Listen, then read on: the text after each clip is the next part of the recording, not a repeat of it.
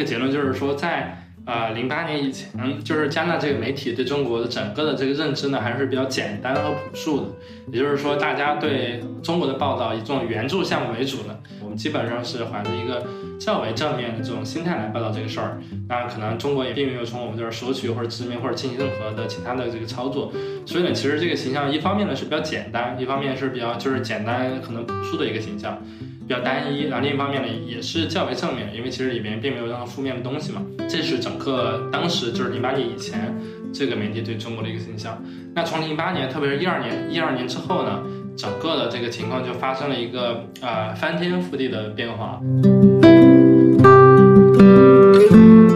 因为他的公司当时得出来了一个结论，就是非洲人民很喜欢音乐，嗯，所以他那个手机有两个特别大的扬声器，其实就相当于是一个一个大音响，就是内置的装的手机手机功能，这样这样这种的感觉。那个手机的音效绝对是非常棒的，就是低音效果也非常好，所以当时大家都很有想象力啊，就是说这个这这样的一个手机，我记得当时他在一个店里边就是掏出来，然后呃就是一个卖其他手机品牌的小店嘛，他把他那个手机掏出来。那个老板就两眼就在放光，就是一定要要 要就是说买，然后那个店员还有周边的一些其他的卖其他小东的小孩全都围过来。当然我讲这个故事主要是给大家说，就那个年代非洲的手机市场就是是一片，就是大家齐头并进，纷纷的推出不同功能特性以及特质的一些产品，整个都是非常有意思的。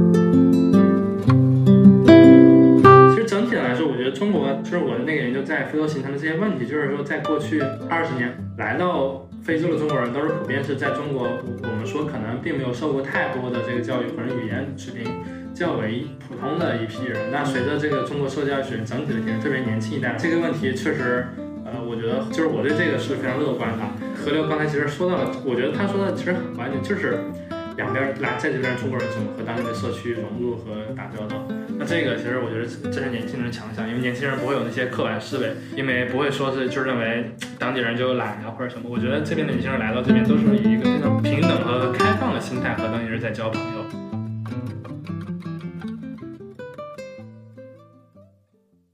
亲爱的听众朋友们，大家好，欢迎大家再次回到我们这档播客节目《脆弱世界》。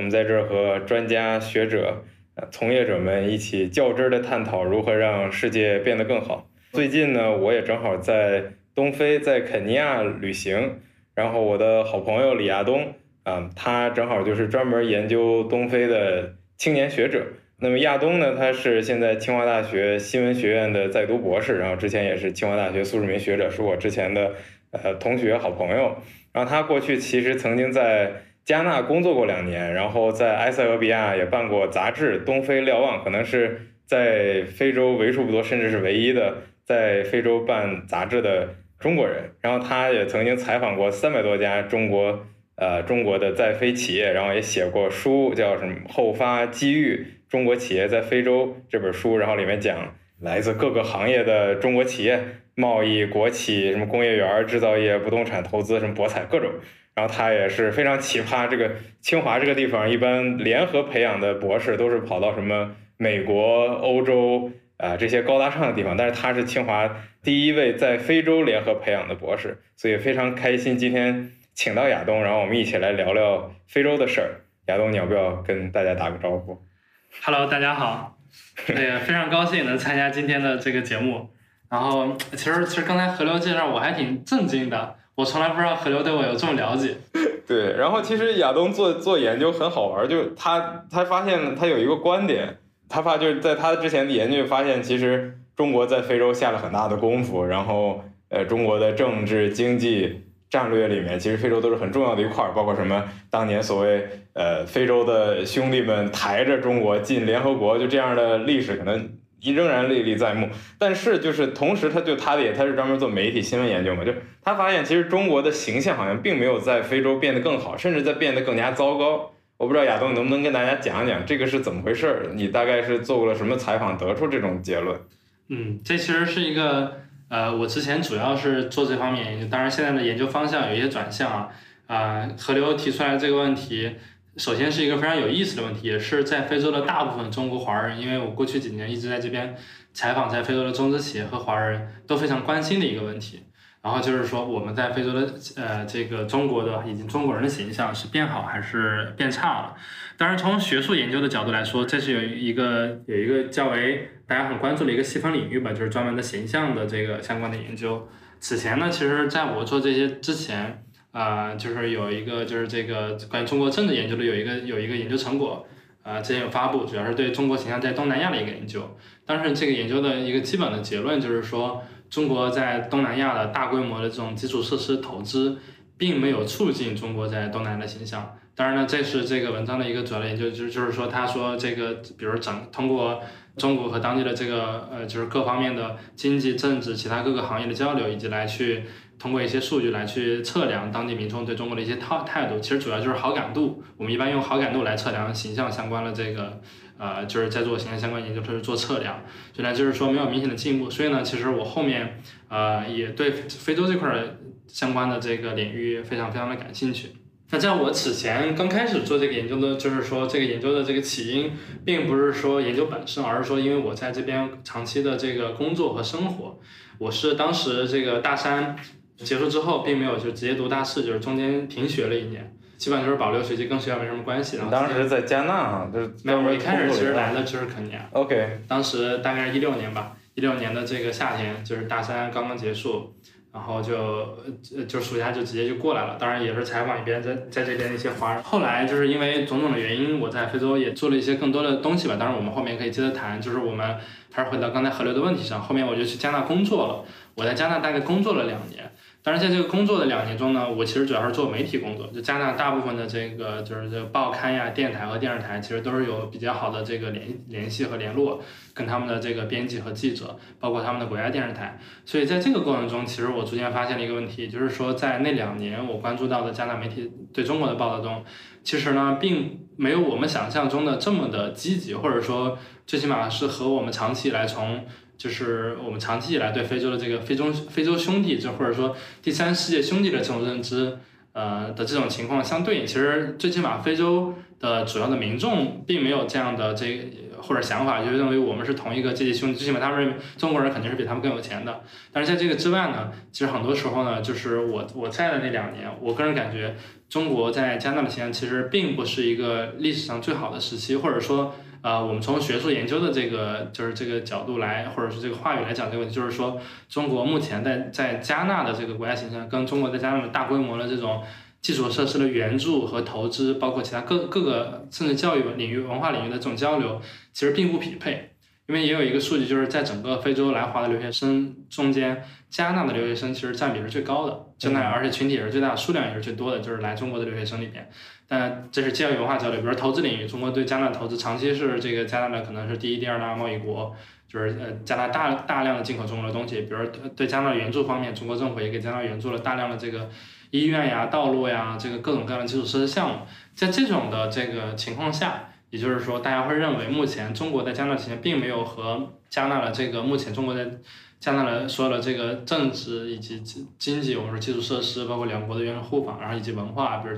两国留学生的这种情况相匹配，所以这是我当时做的一个就是研究。如果你深入的做这个态度研究的话，这里面其实有很多呃需要注意的点，特别是在非洲这样一个地方。一般来说，就主流的研究，我们说以前对非洲的研究，做中非洲对对华态度的研究，就是会认为政府以及经济水平发展中上层的人对中国的态度，特别是一些政治精英对中国的态度要较好。底层人民呢，可能对中国的态度相对要比那些人差一些，这是一个主流的观点。所以说，就是所有的这些导致，其实做本身做这个态度研究是一个，它是一个很系统性的、很复杂的事儿。所以呢，我们呃，就是我作为当时的一个硕士生，包括现在博士做的研究，毕竟精力有限嘛，所以是切入了其中非常非常小的一块儿。就是我做的是这个媒介形象。那媒介形象代表了，就是它关联到哪一部分形象呢？那也就是说，它的读者。就是那那我当时做的读者爱看什么？对，也就是其实毕竟来说，这个读者和这个媒介它本身是有一定关联的。也就是说，这个一个媒体或者一个一个一家报刊，它写什么样的内容或者从哪个角度报道，往往来说和他读者的这个喜好、品味以及认知是有一定的关联性。当然了，从我做的这个呃媒体来说，它可能针对的是加纳非常小的一个群体，就是那个报纸叫 Daily Graphic 嘛，当然是现在是加纳发行量最大的报纸。是英国殖民加纳时期，当时那个《劲爆》集团在加纳创办的就开始，后面就被呃，就是加纳独立之后呢，这个报纸就对归加纳政府所有了。也就是现在其实它的模式更像是一个加纳政府出资，就是来支持它，用税收来支持它。但是呢，主体上呢，但它也也有一些广告和商业的收入啊。那主体上可能也有一大块是政府的这个支持。但是另外一方面，它的运营是相对来说比较自由的，也就是说，并没有受到特别的多的政党政治这方面的干涉。当然，可能部分也会有的，只是说没有那么的大。所以呢，在读这个报纸呢，它沿袭了就是殖民时期的一些传统，就比如在殖民时期，可能是一些社会上流的，或者说经济水实力，呃，就是经济水平可能收入水平较高的这样的一些群体，或者受教育水平较高的一些群体来读这个报纸。所以呢，延续了这样一个传统呢，就是目前在加拿大读这个报纸呢，一般来说，比如说我们说企业的这个中层和高管，以及这个跨国企业在当地的这个负责人，他们一般都会读这个报纸啊。然后呢？我们看到另外一些学者呀，什么都对这个报纸其实是比较关注的。也就是说，我做的这个研究，就针对这个 Daily Graphic 做的这个研究，我觉得是能反反映出加拿大一个偏精英的群体，或者说一个主流的意见，就是说它代表了加拿大的一个主流的意见。也就是说，可能跟政府走的比较近，大部分人可能有一部分还是官员，可能但是大部分人可能经济经济实实力比较好的。这样的一一一部分人对中国的态度，那我们从这个报纸对中国的整体的态度来讲呢，我当时主要做的这个研究是它二十二十年，就是从二两千年到二零二零年这二十年对中国的所有的报道的一个一个研究，大概的这个就是这个报道文文本吧，应该是不到十万篇。一零年以前呢，其实整个中国在加拿大形象其实变化并没有那么的大，或者说我们看到，特别是零八年以前吧，就奥运会，我们说以前。而且这个报道量其实和涉华相关的报道量也偏少，可能存在感本来当时中国在这儿也没有那么加起来可能也不到个一百篇，当时的主要的统计就八年之内不超过一百篇，对，一年可能对，所以我其实是把它分段了，我的研究主要关关注在可能零八年，特别一二年之后的这些报道，到二零年这八九八年十年左右的时间的一个变迁的情况。我们假设两千到二零零七年，我就到二零零八年之前相关的报道对中国其实。就比如从两千年开始啊，加拿大政府对中国第一篇相关的报道就是说，中国的一个国企援建援建了他们国防部的一个楼，就是这就是加拿大这个媒体对中国从两年开始后第一第一篇受啊。这是一零年。对，呃，零零零两千年。呃，两千年。就提到中国的报道，大家觉得这个很有意思，就是我们回看历史，当然后面他还提到一些就是整个中国。呃，包括中国的国企以及民营企业跟那边的一些其他的一些合作。当然，我我把那些报报纸拿出来，后来去跟我加拿大那边一些国企的朋友聊，他们看到了这样的，就是那时候的报道，其实都都很唏嘘也很，感慨，就想到原来那个时候可能加拿大中国就已经和有些这样的一些合作，然后慢慢的可能从那个时候发展到了现在的一个阶段。所以基本上可以得出来的一个结论就是说，在啊，零八年以前，就是加纳这个媒体对中国的整个的这个认知呢，还是比较简单和朴素的。也就是说，大家对中国的报道以这种援助项目为主呢，我们基本上是怀着一个较为正面的这种心态来报道这个事儿。那可能中国也并没有从我们这儿索取或者殖民或者进行任何的其他的这个操作。所以呢，其实这个形象一方面呢是比较简单，一方面是比较就是简单可能朴素的一个形象，比较单一。然后另一方面呢也是较为正面，因为其实里面并没有任何负面的东西嘛。这是整个当时就是零八年以前这个媒体对中国的一个形象。那从零八年，特别是一二年、一二年之后呢，整个的这个情况就发生了一个啊翻天覆地的变化。然后我当时大概是把所有的这个涉华的这个呃就是相关的报道，这个就是从这不到十万篇报道里面抽离出来几千篇吧，然后就是说来做相关的，做了一些关键词呀，包括做了一个就是我们叫 LDA，就是。通过它不同的词的词频，以及做专门去，就是把词归成一类一类的，啊，就是呃，算是算是就是跟框框架分析有点像的这样的一个分析。然后呢，把不同就是说它通过哪些类别、哪些框架来报道中国在加拿大的一些行为，基本上可以分为就是五个大类，然后也分为不同的阶段。那我们就从一二年整体上来开始看呢，其实有这么几个初步的研究结论。当然一会一会儿我也会细分的来介绍一下这几个主要的，他们会。报道中国的主要的这个呃，就我们说角度和框架。那基本上第一个结论就是，我我其实觉得是一个非常简单，可能显然的，这边很多人在非洲的华人、中国企业，包括使馆都知道的一个结论。但是呢，在国内其实大家可能并不那么重视的一个结论，就是呢，在所有的这些报道中，我基本上做了一个呃，就是信源和这个报道，就是我们说报道的内容的一个统计和分析。第一个就是这个发现呢，就是说加纳的这个媒体呢。它百分之八十以上的报道呢，其实都是和这个在加纳的中国企业和中国人相关的。嗯，然后呢，剩下的百分之二十，可能主要都是说把中国作为一个概念来报道，比如说报道什么其他的时候提及一下，本身并没有专门的，就是并不是以它为核心的这个故事。然后呢，他对中国国内的报道几乎没有，嗯，就是就几乎没有。比如中国的，呃，我们说我们的这个整个的政府的换届呀，比如说呃科技的一些进步呀，航天的一些发展呀。中国内部国策的一些重大变化呀，这些往往都是比如说呃欧呃欧洲呀、英国呀、美国媒体所关注很关注的一些事情，甚至中国的一些社会新闻呀，他们加拿大媒体上鲜有出现。嗯，所以呢，大家其实可以从这个来得出一个很有意思的情况，就是说，呃，我们说如果说中国真的要改善自己在非洲的这个形象，或者提升这方面的形象嘛，或者说希望在加拿大有一个好的形象。那其实呢，你核心的这个点是在加拿大的中国人和中国企业，跟中国国内本身毫无关系，基本上可以说毫无关系。嗯，就是其实你国内做成什么样，人家根本对可能看不见或者不关心，但是人家看见的就是你华人在这儿的表现，做什么生意，做什么事情，跟当地人的竞争。是的，所以你看这个其实是一个很简单的结论，但是你从这个媒体上分析得出的这个数据，包括它的整个的比例，还是非常令人震惊的。所以呢，整体上我们从这个呃角度来看呢，所以就是说。在呃加拿大的这些中资企业和中国人本身构建了在加拿大的一个形象，当然了，比如这个形象好了，他们是受益的；形象差了，他们也是要从里边受到一些损害的，对不对？他们在里面的一些产业，其实所以说整体上来说，我觉得这个结论是对指导所有后面，我觉得就是相关的此方面的就是都是非常重要的一个东西。其实我们如果细看大部分这个非洲的媒体的说话报道，都是这样的一个情况。也，就是后面的其他的媒体我没有详细的统计啊，但是我此前在新华社非洲总分社内罗毕这边实习，也是做一些当地媒体相关的工作。你比如肯尼亚的这个 Daily Nation，还有这个骑士报呀，大部分来说其实也都是关心在肯尼亚的华人。呃，我很少看到他们会报道中国国内的新闻，但是可能有两个原因，一个就是说，比如说像这个呃欧美媒体，他们本身。就是有足够的经费来支持自己的记者派记者到中国报道。非洲的媒体呢，大部分经济就是裁员比较紧张，他们绝对是很难支持一个记者在中国长期驻站采访，所以他们其实没有驻外，就很少有驻中国记者，最起码是几乎是没有的。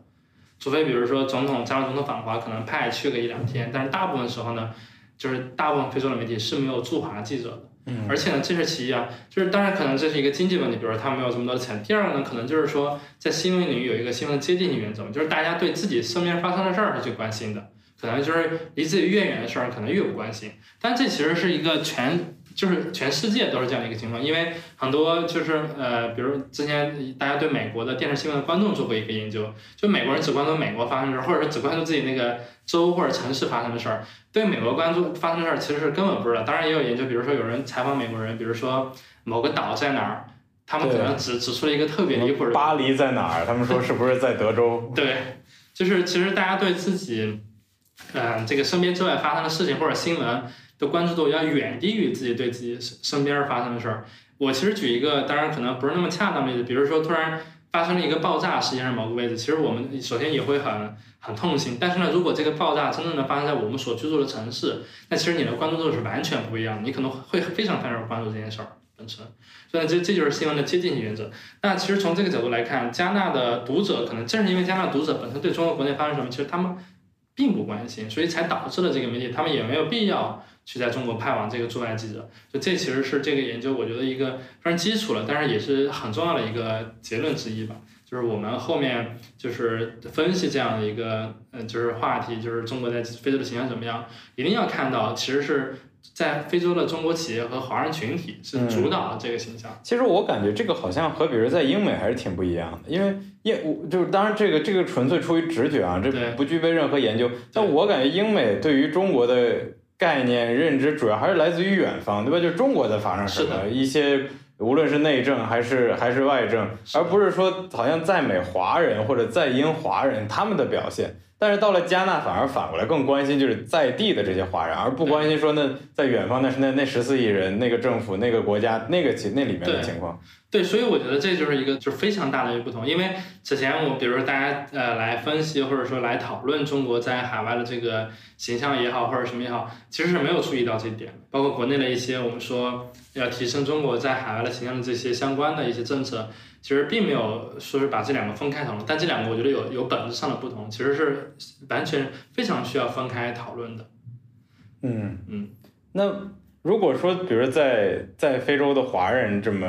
重要，我一直都挺好奇，就是什么样的中国人会来非洲？呃，就你采访了三百多家企业，然后有无数多个朋友，然后现在包括好多青年，跟我们这次来。来来肯尼亚又有好多，就身边就是一样年龄或者比我们还稍微小一点的朋友来这实习，来这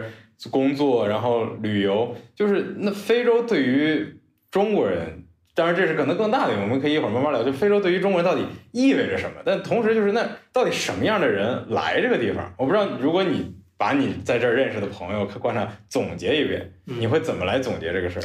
呃。对，其实这个也是我觉得这个我这个研究中呃设计的一个部分哈。当然里边其实从我们从大的方向来讲呢，呃，来非洲的中国人呢，可能百分之九十九都是做生意的。嗯。我们再说的形象简单一点，就是说都是来挣钱的。就是呢，你比如说我们有去美去呃去欧洲和美国或者英国的这个中国人，有的人是去那儿上学的，有的人是去那儿旅游的，有的人是去那儿养老的。有的人去那儿投资的，或者说也有一些各种各样的不同的这个情况非常多。但是呢，在非洲，当然我现在是在非洲留学嘛，算是因为我是在亚利桑那州大学联合培养。然后呢，整体上来说，中国在非洲留学生的这个群体还是非常非常少的。除非就是说你要真的来这边做田野，比如说整体上大家也不会选择来这边就是求学。对，你之前给我讲一个那个故事，说什么你去。埃塞俄比亚这个整个大学都没有接待过对访问学者。对，就是呃，就是这次我去埃塞俄比亚大学这个做这个，它算联合培养吧。这个国家呢，首先都没有学生签证这个类型在它的官网上，所以我的这个签证其实是特批的，找线下就是找到移民局的这个可能比较呃高层的官员，然后特批了一个学生签证。他们国家系统里面都没有这个，所以说大家可以想象，就是来非洲留学的不光是中国人，可能其他国家的人。嗯，特别当然，埃塞的情况比较特殊其他非洲国家有一些，但整体来说数量还是非常有限的，比较少。然后从这个角度来说呢，其实我呃，我基本上我们基本上可以说，来非洲的中国人呢，就是基本上都是嗯，就是跟这个做生意或者说商业相关的。当然，这个商业呢也会有一些细分，我们说国企派过来的，然后或者说来这边的民营企业，可能这本身就是两大块儿。就是嗯，然后呢，另外呢，就是在民营企业里边呢，可能又有一些细分，也也有一些很有意思的细分。那民营企业呢，其实有一大块呢，实际上是服务于在非洲的中国人的这样的一些民营企业，比如我们说开餐馆的，或者说开理发店的，或者说就是他们本身呢，他们的服务对象就是在非洲的中国人，其实是因为第一批中国人来了，是衍生出来的一些业务，对吧？就是说服务产业服务于。已经在这儿做，那你中国人都得到达一定，这都得数量到达一定规模才有这种服务业出现的。呃，就是，当然你可以说到达一定规模才会有这样一些服务业出现，但是我们看过的，我也去过八九个非洲国家，基本上来说都是有这样的服务产业出现，就是基本上每个非洲国家都有中餐馆，也都有一个专门中国人理发的，因为可能就是整体上来说还是有一些不同的文化背景，因为首先，比如在非洲，中国人有一个共识。就是非洲人是剪不了中国人头发的哦，为为啥？就是因为非洲人都是短头发，就是说大家可能知道非洲呃这这个假发卖的特别好，因为他们的头发是很难长的，比如说有刘海啊，就比较长，可能再再长他们会做个脏辫儿这样的。不是像中国，比如男生也也剪个刘海，或女生这样的剪法，得得用那个就是参差不齐的那种剪子，就可以剪出这种参差感，包括整个的这个发型的这个理，可能他们是不会理亚洲人的发型，特别是中国人的发型。所以在这边，呃，可能一个，呃，就是一般，你像我在埃塞里吃饭，大概一百人民币吧。嗯。这在国内还算是呃比较贵的。嗯。但是在这边可能就是就这一一家或者两家理发店，就不管他理的好不好，你可能只能找他。因为我也尝试过去当当地人那儿理理发，他会把你前面的那个刘海用剪子齐刷刷的剪剪一剪，然后最后的效果就是就是还是非常。但其实，比如来非洲的这个师傅，在国内他估计也就剪个二十块钱头。对。但是他来什么埃塞维，他能剪个一百块钱。是的，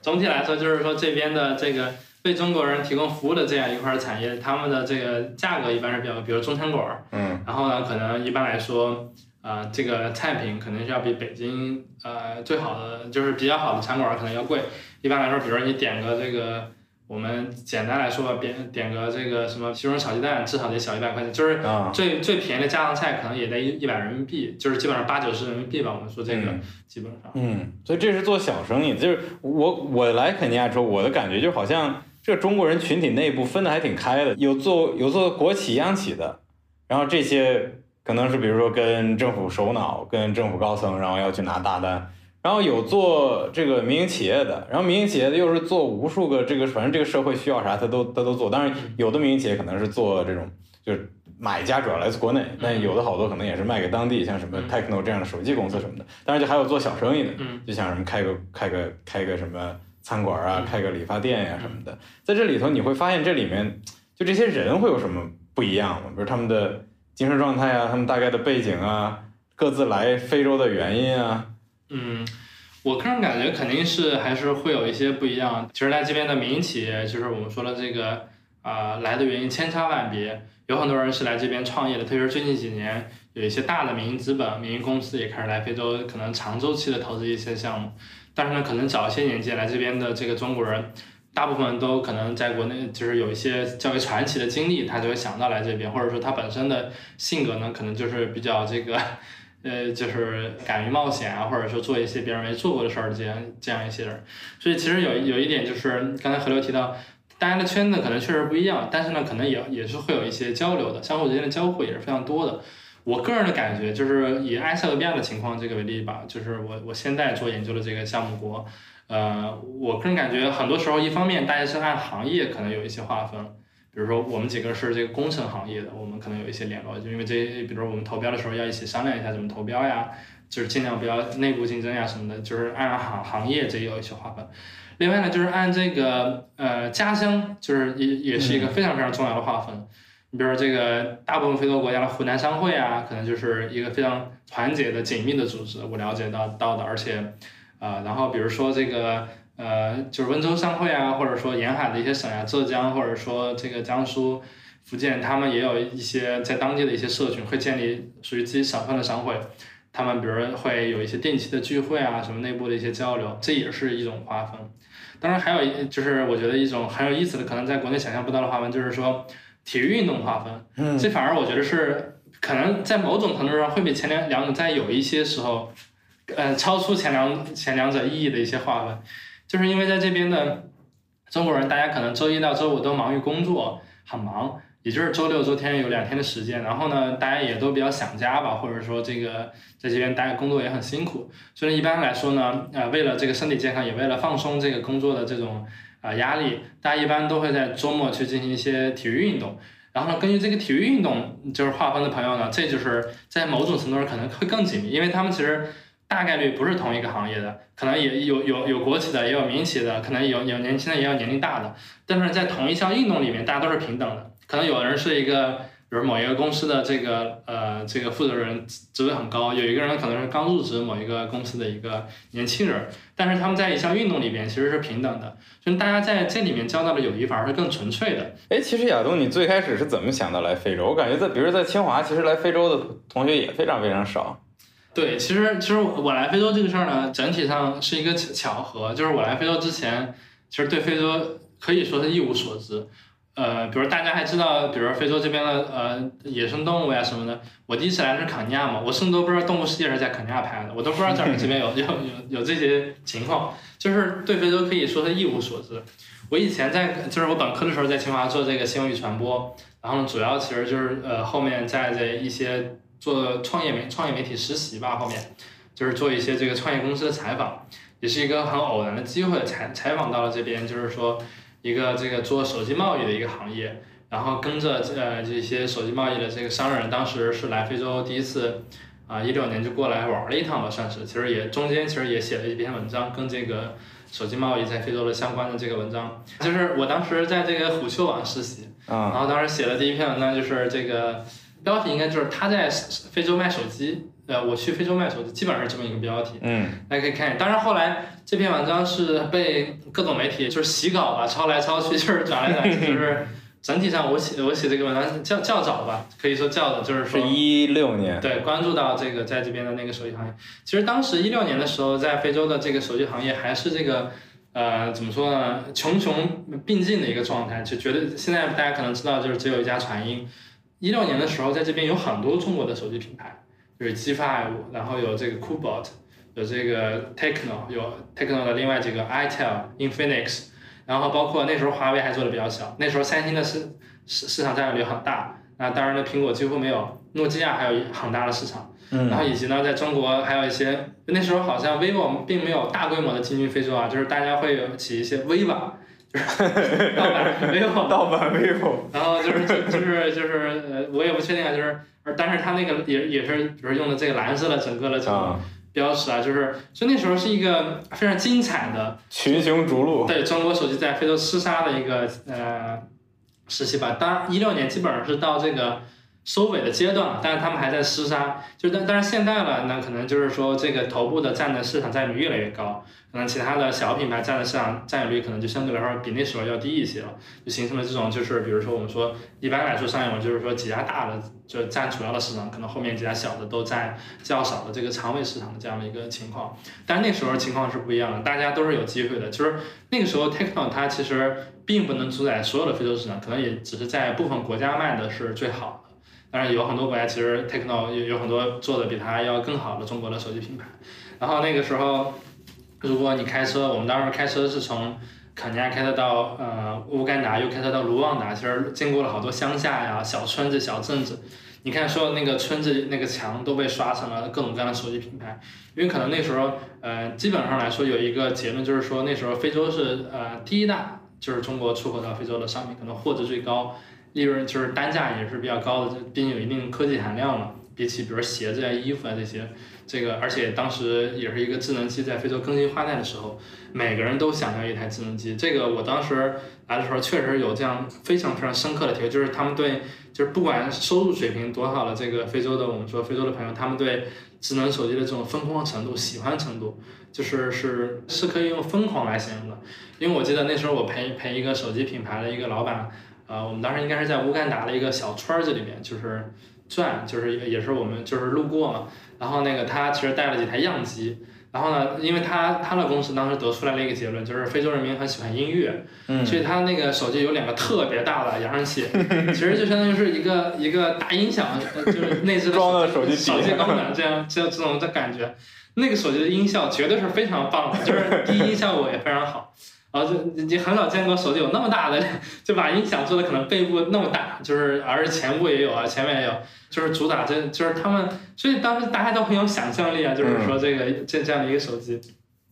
我记得当时他在一个店里边就是掏出来，然后呃就是一个卖其他手机品牌的小店嘛，他把他那个手机掏出来，那个老板就两眼就在放光，就是一定要要要就是说买，然后那个店员还有周边的一些其他的卖其他小型的小店全都围过来，就觉得就是就是这真的是爱不释手，绝对是不想还回来，就是就是想立马就买。巨大音响手机。对，我记得，我记得一呃，插个题外话，那个我不知道这个手机是不是啊？嗯我记得那个一八年我在坦桑尼亚，嗯然后当时我 couch surfing，就是住在一个当地人家里，特破一个平房里头，然后最里面那一户就他家，然后他屋里有一个那个蓝牙的那个音响，嗯然后那个蓝牙音响，你你那个要尝试连那个蓝牙的时候，它就会有有一个那个什么，就是播音的嘛，它对对提醒你那什么。对然后那播音的说的是英语，但是是一口中国的英，中式英语，就什么 This Bluetooth device is powered off，就就就就这个味儿的。对。我我不知道你那个手机是不是也呃，是的，当时其实在这边卖蓝牙音响的中国人非常多的。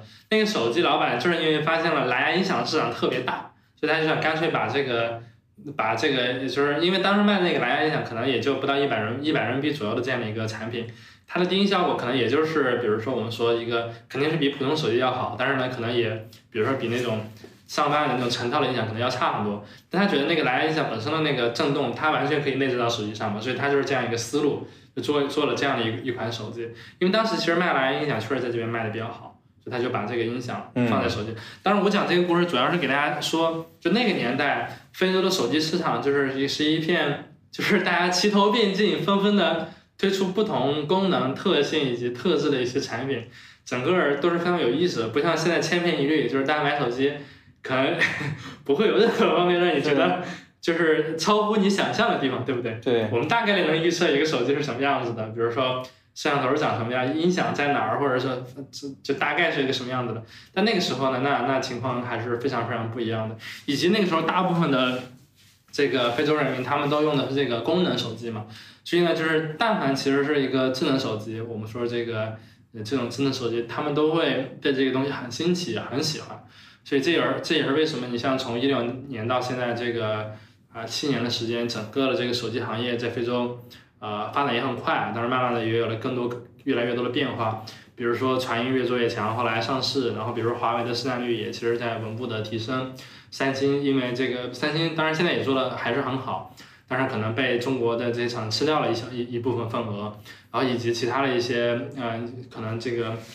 手机品牌逐步的可能就是因为种种原因没落了。所以在非洲这个手机市场，手机的品质本身当然是非常重要的，但是呢。不同品牌的它的商业模式，它怎么和非洲当当地的代理商合作，怎么做市场推广，怎么做售后，本身也是有非常非常多有意思的点。当然，我们这个后面就再谈。我我只是给大家介绍，就是说，呃，这样一个行行业带动了从这一个行业窥见整个中国在非洲的这个贸易。当然，这其实属于只只属于其中一块儿嘛，就是贸易这一个大类。对。啊，在非洲的一个情况是非常非常丰富多彩的。其实我那时候刚来了，就是我是从手机这个呃采访开始的。我前面采访的所有人都是做手机行业的，我我觉得我要把这个行业挖得很深。所以大家可以从这个行业就是窥斑见豹，就是可以看出在这边的这个有一些特别是贸易类的这个呃行业，中国人的呃有很多智慧，同时呢，其实也存在很多相互之间的这样的一些竞争。其实我觉得就我们之前也经常聊的，就是说。在非洲赚钱，可能关键不是行业，而是说你赚谁的钱，对吧？就是比如那大钱，比如说这个英美政府或者国际援助机构，这是赚这个国际发展的钱。然后比如说这个中国政府对非洲的贷款援助，这又是超大的钱。那像这些在非洲做贸易的，其实是一个挺艰难的钱，对吧？你你因为非洲人本来就是就是平平均收入很低嘛，那你要从本来收入就不高的人手里。去切一刀下来，当然就是给人提供服务了。但是，就比如你看这这非洲整个整个非洲都有什么五十多个国家，然后每个市场都切得很细，然后这其实可能一个国家的体量就是经济体量可能都还不到，比如说什么波士顿一个市或者北京一个市，就在这样一个这么分裂的市场里边，然后这些来自国内的公司企业家呃做贸易还能这么顽强的活下来，其实我觉得也挺。挺奇迹的，对，是的，就是如果大家真的是对这边的，比如说一些，特别是呃，我刚才河流说了嘛，这其实是我当时做做研究，主要对这边的一些行业的一个区分方式嘛，就是把在非洲做生意的这个中国的企业分成三类。一类我们说是主要是做中国政府以及国际组织，比如说联合国在这边的一些项目赚这些，嗯，赚这些机构的这个融资和援助项目的钱，就是说大家做这样的一些融资和援助项目。第二大类呢，可能就是说把中国把非洲的这个产品卖到中国，赚中国人的钱。就是非洲是一个，我们说一般这样的就是两类，一类就是矿产，一类就是农产品。嗯，呃，其实这这这第二种呢，就跟第一种都是效益是比较好的，而且做起来。竞争没有那么大，而且就是利润相对来说是比较高的，因为可能这两就是他们的这个服务所服务的对象，其实最起码是有一定这个消费。是，你要把就相当于把非洲的东西卖给有钱人。对，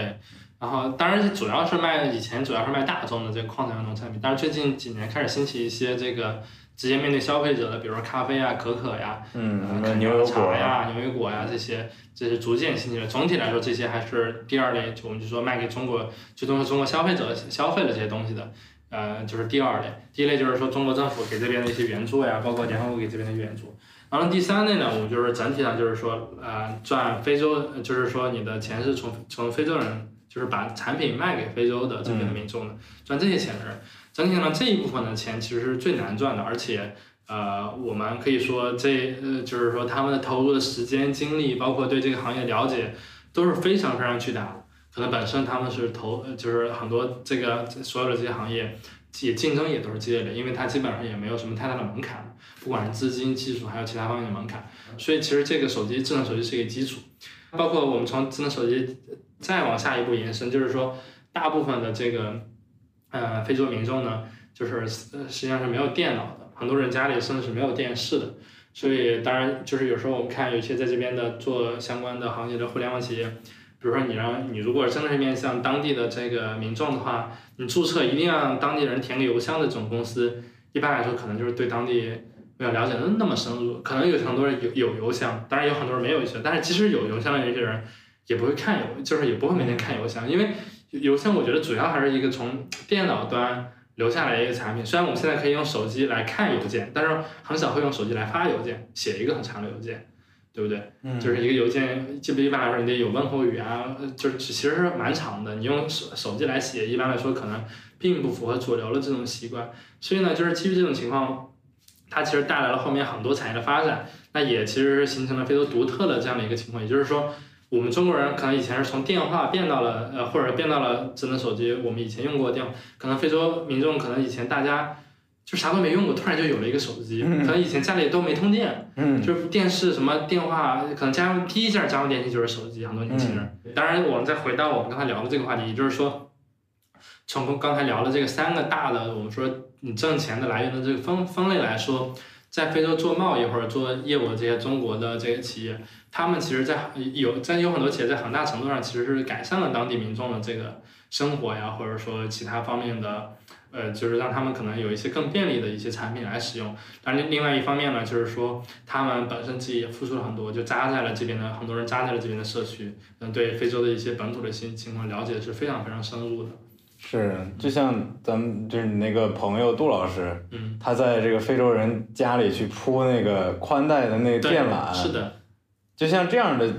中国人其实并不少见。对你像刚才河流提到的这家公司，也是就是因为非洲这边的网络带宽还是比较贵的嘛，特别是装这个家里，比如说你装一个固定的这个网络，不是说手机流量可能每个月都得啊三四千当地肯尼亚先令，然后那就是比如说可能二三十美金吧。然后中国可能这个中国公司呢，大家做了一个更便宜的、更多人用得起的产品，可能价格只有它的不到三分之一。然后呢，很多社在一些人口比较密集的社区呢，其实就是铺设的其实是比较成功，最起码用户量很大。但是呢，可能本身也利润并没有很高，利润率并没有特别高。但是呢，这这公司也就是一直存活下来，或者说将来会做得更大更好。所以大家可以看到中国的这些，我我们说中国商人的这些韧性，其实是。呃，就是我们目前最起码此前在部分，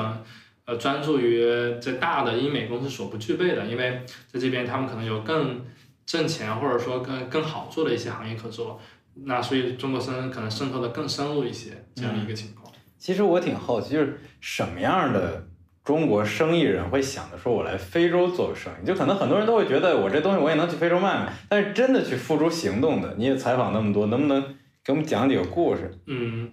我个人觉得，其实就是如果现在形成了我们说在非洲这么繁荣的一个中国和非洲的贸易市场，中国应该是连续，我不知道我忘了今年是第十一年还是第十二年，是非洲的第一大贸易伙伴国。啊，就是从应该是从呃零几年，零八年还是零九年，就是或者一几年，一一年一二就开始超过美国。呃，就以前美国是非洲第一大贸易国，最开始可能英国、法国殖民时期，包括后面就是有些。但是自从被中国赶超之后，就是所有大部分非洲国家的第一大贸易伙伴都是中国，都是从中国进口东西。大家看到这么大庞大的一个贸易规模，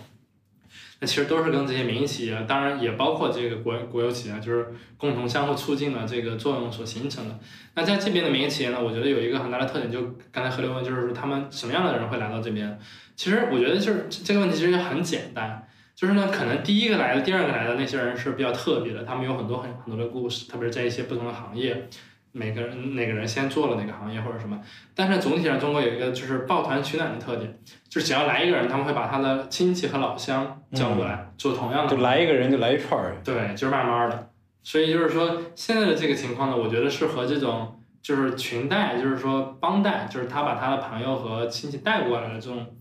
呃，是有很大的关系的，所以就是越做越大。比如说，他可能在这边以前是一个，假设是卖卖衣服的、卖服装的一个中国团，可能他把他的亲戚带过来，嗯，就开始在这边做这个，呃，比如说搞了个餐馆，嗯，或者做了一个什么产业。所以就是说，他呃，就是就是整整体上来说，比如说他是这种带过来的一串儿，就是越带越多，可能大家的相互的这个信息可能越来越紧密。而且我觉得对于中国国内的很多人来说，就是比如说一个情况，如果我有一个朋友在那儿，我是很愿意去的。但如果我那那啥都没有，那除非那些探险精神特别强烈的人，嗯才会去，可能大部分人就就就会望而却步吧。我不知道大家对什么行业呃可能会比较感兴趣。你，我觉得，比如像你想象，呃大学的你，对吧？你可能来来这儿的时候是大三或者大四，嗯就你采访到哪儿就哇，这个东西，这个故事真让人开眼界，我都没想到世界还有这种人。那我给大家举举一个这个做农场的例子吧。嗯，就是这个呃，就是农业合作的例子，就是我是一六年，当时应该也也就是一六年下半年，就是年快到年底的时候，后来又第二趟又去了一趟乌干达，然后在那边的时候呢，我我其实也就是在寻找各种各样的这个公司采访嘛。当然，如果大家现在来看这个，呃，就是现在可能在乌干达做了很大的企业，比如天涛集团，当时其实规模还没有现在这么大。就是一六，当然它当然已经比较大了，但是比如他现在做工业园啊什么的，就可能当时并没有这样的一些这么大的投资计划，所以还是发展很快的。我当时比较，就我觉我觉得很有趣的是那边有一个农场，就是一个中国人在那边买了很大的一个呃，就是一个中国公司买了一一片很大的地，开始做这个农场，就是中国的山东的一个农技公司叫武武征集团，我不知道大家有没有了解，因为就是传统意义上来讲呢，在非洲这边大家可能觉得就是呃，就是比如说饥饿呀，或者说炎热呀，但其实整整体上来说，普遍认为非洲的农业其实是土地是非常好的，就是说去做农业生产。只是呢，因为一些制度的原因，比如说一些地都在地主地主手里边，或者说一些其他历史的原因所造成的一些地并没有得到非常有效的、高效的这样的一个农业的开发，或者集中的采用农农业机械来，就是大就是说更以更高的效率来来进行农业的这种一一种行为。所以这个当时这个山东的这个五征集团，他们就开始在非洲这边投资了一个农场。就当时让我为什么印象很深呢？就是我当时去采访他们的时候，他们地其实刚刚买下不久，大概也就呃，我算应该是三个，呃，四一共四个中国人在这个农场里边。然后呢，他们就住在三个集装箱里边，嗯他们在那儿也没有住房，就是他们那个三个集装箱发了一些货过来之后呢，他们就直接把那个集装箱就放在了那个农场的一个地方，然后大家就住在一个农三个集装箱里面，其中一个集装箱还是他们的这个，比如说是储存室吧，就储存一些设备什么的。另外一另外一个集装箱，呃，可能是办公用用处为主或者什么，而且只有一个是睡觉，还有就是做饭这一类的，所以这个条件 就是可以说所以一个存储，一个做饭加睡觉。对对，然后还有一个可能是工作用的，所以就是他们的这个工作是就是就四个人就挤在一个集装箱里。我去了之后呢，我也在那个集装箱里给我找了张床，然后呃，我就是我当时在那个农场里住了一段时间，跟他们嗯就是当时那个张经理对我们也非常非他山东人，我觉得都是非常的朴实，而且非常愿意交乐意交朋友的人，他们几个都是山东人嘛，然后关系也都特别好。然后里面有一个翻译，就是小赵，一个别年轻的翻译，另外几个人呢都是在国内，可能以前是搞农机销售、搞农业，年龄稍微大一点。我我记得有一个事儿特别的让我印象深刻，他们当时有一个也是有一个比较大的蓝牙音响，就是要放歌嘛。嗯。但那个蓝牙音响呢，一般他们也不连蓝牙，就那时候流流量也很贵，他们就是会放一张那个储存卡在里边儿，哦，然后就是那个那个那个储存卡，就是里面会会放歌，就是大概可能有存了一百多首歌，就是呃就是里面有一个朋友，他因为在农场的生活非常的无聊，他们可能已经待了几个月，很少去厂里面，就在那个农场里面。然后呢，比如这这前面是一首歌，唱的快唱完了，他他就说下一首是哪哪哪哪哪哪首，然后呢那个那果 然是那首，条件反射。然后然后唱完这首，下一首，他完全可以把这一百多首歌的顺序记得一清二楚。嗯，然后呃甚至在上一首刚一唱完，然后他就唱一句，然后那个音响来开始唱，就是大家可以想象他就是这个文化生活整体来说，或者说这个在当地还是非常贫瘠的。但是呢，这些这几个中国人他们在那边又，我觉得是有一种韧劲儿的，特别坚韧啊，就是教当地的这个厨娘学会做中餐，给他们蒸馒头，因为山东人就是喜欢吃吃馒头。然嗯，后可能呃就最开始不会起面，就做死面馒头，后来才会把那个馒头能做的蓬松一些，就慢慢的都会教会。然后呢，他们把这个农场一点一点的打理，把那个杂草都给铲了，然后那个把那个就是慢慢的开始种上玉米，然后长出来，后来又遭到虫害，他们又处理，就是整个来说都是一个非常让你觉得一个非常呃有生活有这个呃热忱的那种，嗯，就是满腔热 热血的在他们几个跑到乌干达的对跑到乌干农村包了一片田，对弄了三个集装箱。对，然后来来来，然后来创业，然后当然就是他们会雇佣一些当地的员工，比如乌干达的当地员工，大概有个三十多个吧，每天帮他们除草呀，或者说一起来工作。然后早上的时候是另外一个他们的那个朋友来点名嘛，就每天早上来点名还。有点名儿，对，因为因为是这样的，就是说这边的工人呢，他们就是可能没有经过这种工业化的训练，或者，但有人说这非洲人比较懒，但我从来都不是不这样认为啊，就是说没有经过一个工业化的训练，大家本身以前这个因为乌干达物物产太丰富了，就是自家房子外边的芒果或者结的芒果都吃不完，也就是可能随便吃木瓜什么摘解，就真的是这种情况。哦，在那个村子反正是这样的。然后，但是呢，当时他们那个呃，就是呃就是比如雇佣了一批人，他们打过他们结钱，就是给他们那个工资什么的，是没有办法按月结的，因为就是按月就是没有人干到一个月，就是哦这对当当地那个村子里边的人来说是非常困难的一件事儿，所以他们的工资基本就是日结的。就你哦来一天，我给你一天，或者说他们后来觉得日结不行，就给周结，就是说，所以就是要要要点名画勾，有的是日结，有的是周结这样的一种形式。然后那个点名的那个朋友，他因为他基本上就是从来不会说英语嘛，然后那个他就早上每天会给他们就是点名，然后再训话。我 每天参加他们这个仪式也很有意思。他的点名方式呢也很特别，比如说他让他的一个那个就是让他们那个翻译把所有人的英文名字就是都弄成汉字来，他记在了一个点名本上。比如说我们说 Albert，他就说阿伯特，嗯然后比如说 Michael，他就说麦克，然后嗯他点名的时候呢，他就他就是直接用汉语点名，他就是他就是呃他是麦克，他普通话也也不说，我他就是山东味儿的，对他不喜欢说普通话，他就直接用山东话，山东话说，对，说麦克，然后那个麦克就说走，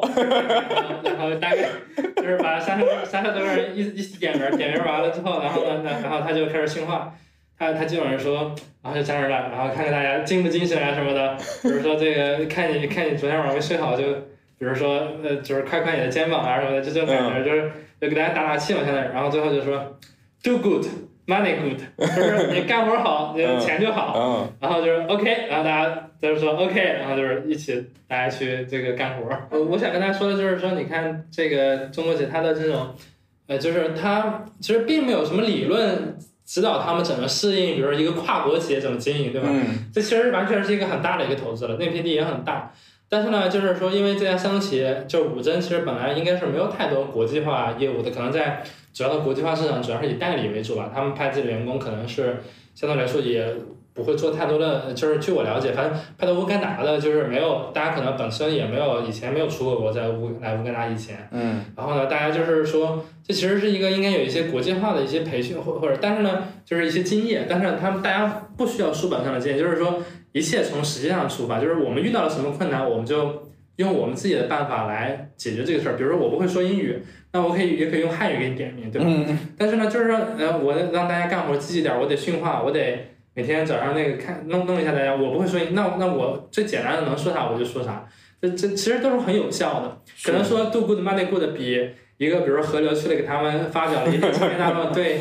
当地的这个他们的农场这个员工来说要更有用一些。我个人觉得是这样。是最有意思的就是就是他们那个农场挨着当地的一个就是一个呃小村子吧，哎，其实算是一个镇，但是呢，可能比中国的一个村子都都小，啊就是这样一个镇。然后那个那边最豪华的房子也是一个大茅草房，哦 然后这另外一个最豪华的房子就是唯一的一个砖瓦房呢，就是他们最开始不知道那是干嘛的。总觉得那边的人每天穿着统一的制服啊出来什么的，还有好多人去他们的那个农场打日工，就是比如干一天哦干两天拿钱什么的，然后就是穿的那个黄色的衣服，好像是我当时记得。然后后来他们，因为他们也不了解嘛，后来可能过了一两个月之后，他们才发现原来那是个监狱。哇然后，那而且那个监狱关的好多人，其实还是犯了一些比较重的行为。但是呢，因为呢乌干达的财政供养普遍来说就是比较困难，哦就是监狱实际上是没有可能没有那么多的预算给这个囚犯买食物，哦，所以那个监狱长只能把所有的囚犯每天放出来。所以犯人每天都出来，打零工就是这样，哦就是挣钱。本来在这个农场开以前，据说是他们刚来的时候，他们会就是帮其他人扫扫路呀，就是干点儿活儿啊，推个东西啊什么的。嗯那个人可能给他们点儿食物，这个犯人可能当天就有的有的吃，然后晚上他得回去 那个监狱里面住。就是 所以那就当时其实，在农场上打工的好多当地的对人都是都是犯人。是的，呃，我为什么说这样？就是河流不是刚才问了，为什么说这样的来这边创业的这个中国人很神奇，很值得敬佩？就是有时候他们本身可能他们的对这个事儿并没有那么了解，但是他们就敢干，就愿意干，然后干了之后发现问题就解决问题，然后呢，就是说形成了一套和当地很匹配的一一种互动，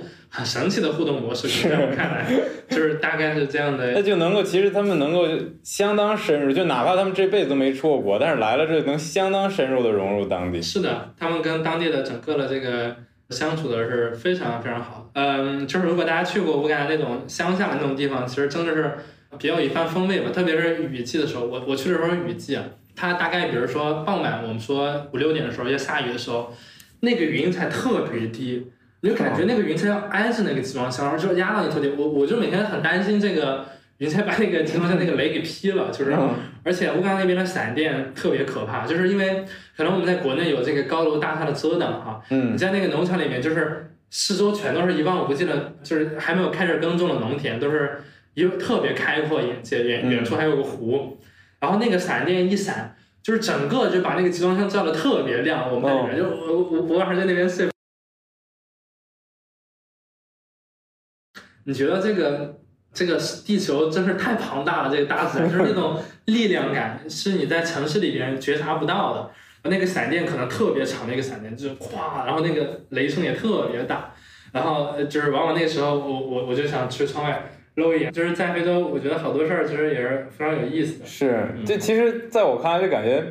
非洲第一它没有那么多条条框框，就一定程度上你可以把它叫做这个荒凉之地，也可以叫做自由之地，就是它没有那么多规矩，但是你要自己来了之后自己发现自己的规矩。是的，是的，所以就是农场其实给当地的这个人其实是定了很多很多很多的规矩吧，可以这么说。所以这个那比如这这是搞农业的，那像其他行业呢？那有没有规矩稍微多一点儿，稍微有一些正规套路，还是其实大家都差不多，也基本上都是这样 一点点摸索出来？呃，你像这个农业的呃事业，你比如我我做的就是有农业，有这个贸易，贸易我们就是手机就基本上讲，然后比如有这个工程承包，啊或者在当地这个修路、啊盖楼的这些，他们也有很多和当地人的这个很多很有意思的这个互动故事。当然，这是埃塞俄比亚这个中交发明的一个套路，现在好像是被当地的公司也逐步采用了，就是。啊，有一些当地工人，因为呃，就是，因为大家其实我我一直不觉得是非洲人民懒啊，就是以前很多人中国人，包括中国公司，他们一概的认为就是说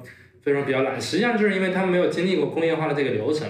就他们比如说在修一个路的时候，比如大家一人拿个这个铁锹什么要要要要铲一些东西的时候，他们大概才两两两铁锹之后就会拄在那个铁锹上休息，哦然后休息五分钟，然后再再弄两个再再休息。OK，然后中间的发明是把那个铁锹把儿就削呃削断三分之一，哦，然后就是说，那组到就是得那就没法没法休息。没法休息，然后就是效率就是提高了不少。哦，然后就是据说这个就被很多的这个其他包括当地公司所采用，所以那边的一些就是工程上的可能一些带把儿的东西，那个把儿会比较短一些。哦，然后就当然这这这是一些也是一些呃很有意思的事儿吧。嗯，然后后面就是那那我们后面也采访了一些在非洲后面慢慢的这个电商呀、互联网呀相关的这个创业，其实每个行业都有每个行业不同的特点。啊、反正就是大家，我是觉得就是国内的特别是年轻的这个，如果是有兴趣，呃，一定是要来非洲看看，可能对很多方面的。呃，我觉得对整个人的这个对世界的这个认知可能会有一个更深的一个认知，就是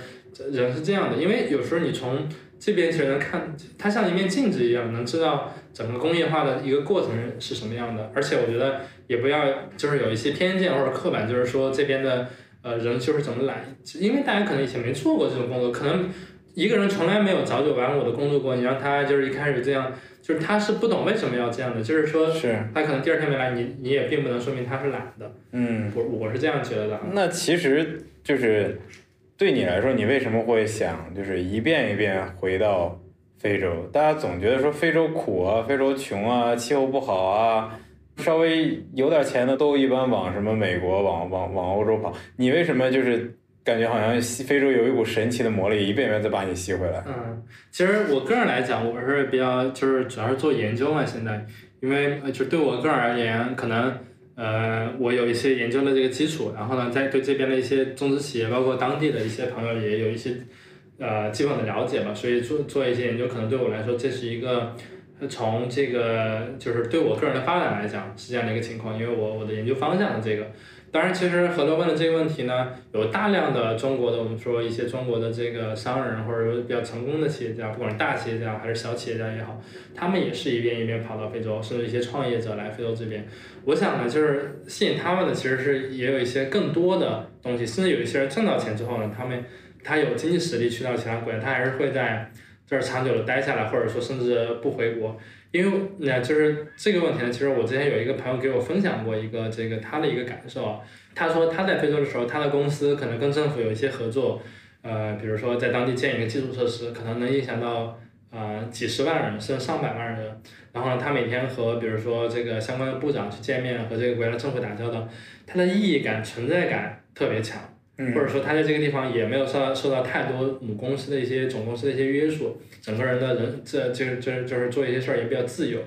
然后呢，他回到国之后呢，他其实落差特别大，因为就是说在国内能给他做的事儿，一方面是特别少的，他呢在非洲比如工作了五年以上的这个工作经验，在国内是用不到的。另外一方面，他又觉得在国内就是自己其实就像一个一个螺丝钉，或者说就是存在的这种意义感特别弱，特别是比如说。呃，你在非洲做一个项目，可能影影响到上百万人，然后你跟这个国家的政府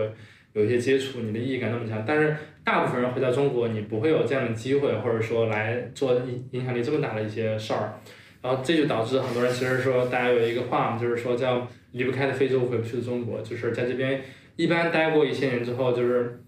很多人这种意义感，其实我觉得是影响。很多这这边中国商人的一个重要的一个因素，就是他的事业在这儿，就是人总是和自己的事业待在一块儿的，可能中国生活起来更舒服。我我之前来肯尼亚，我有一个朋友，他其实本来就是完全可以回国，他呃也比较年轻当时，但是回去之后，他说他待了三个月，是他活到三十岁就是最难受的三个月，就觉得每天自己像个废物一样，就是每天躺着或者说无所事事，不知道该干嘛。我也知道有找到工作了，可能找到工作也也就是很不符合他们的一些。就是情况，所以他又他又回他又回来了，就是他完全可以不回来，但是他还是回来，就是说他觉得这边他的意义感、价值感其实是很强的。嗯，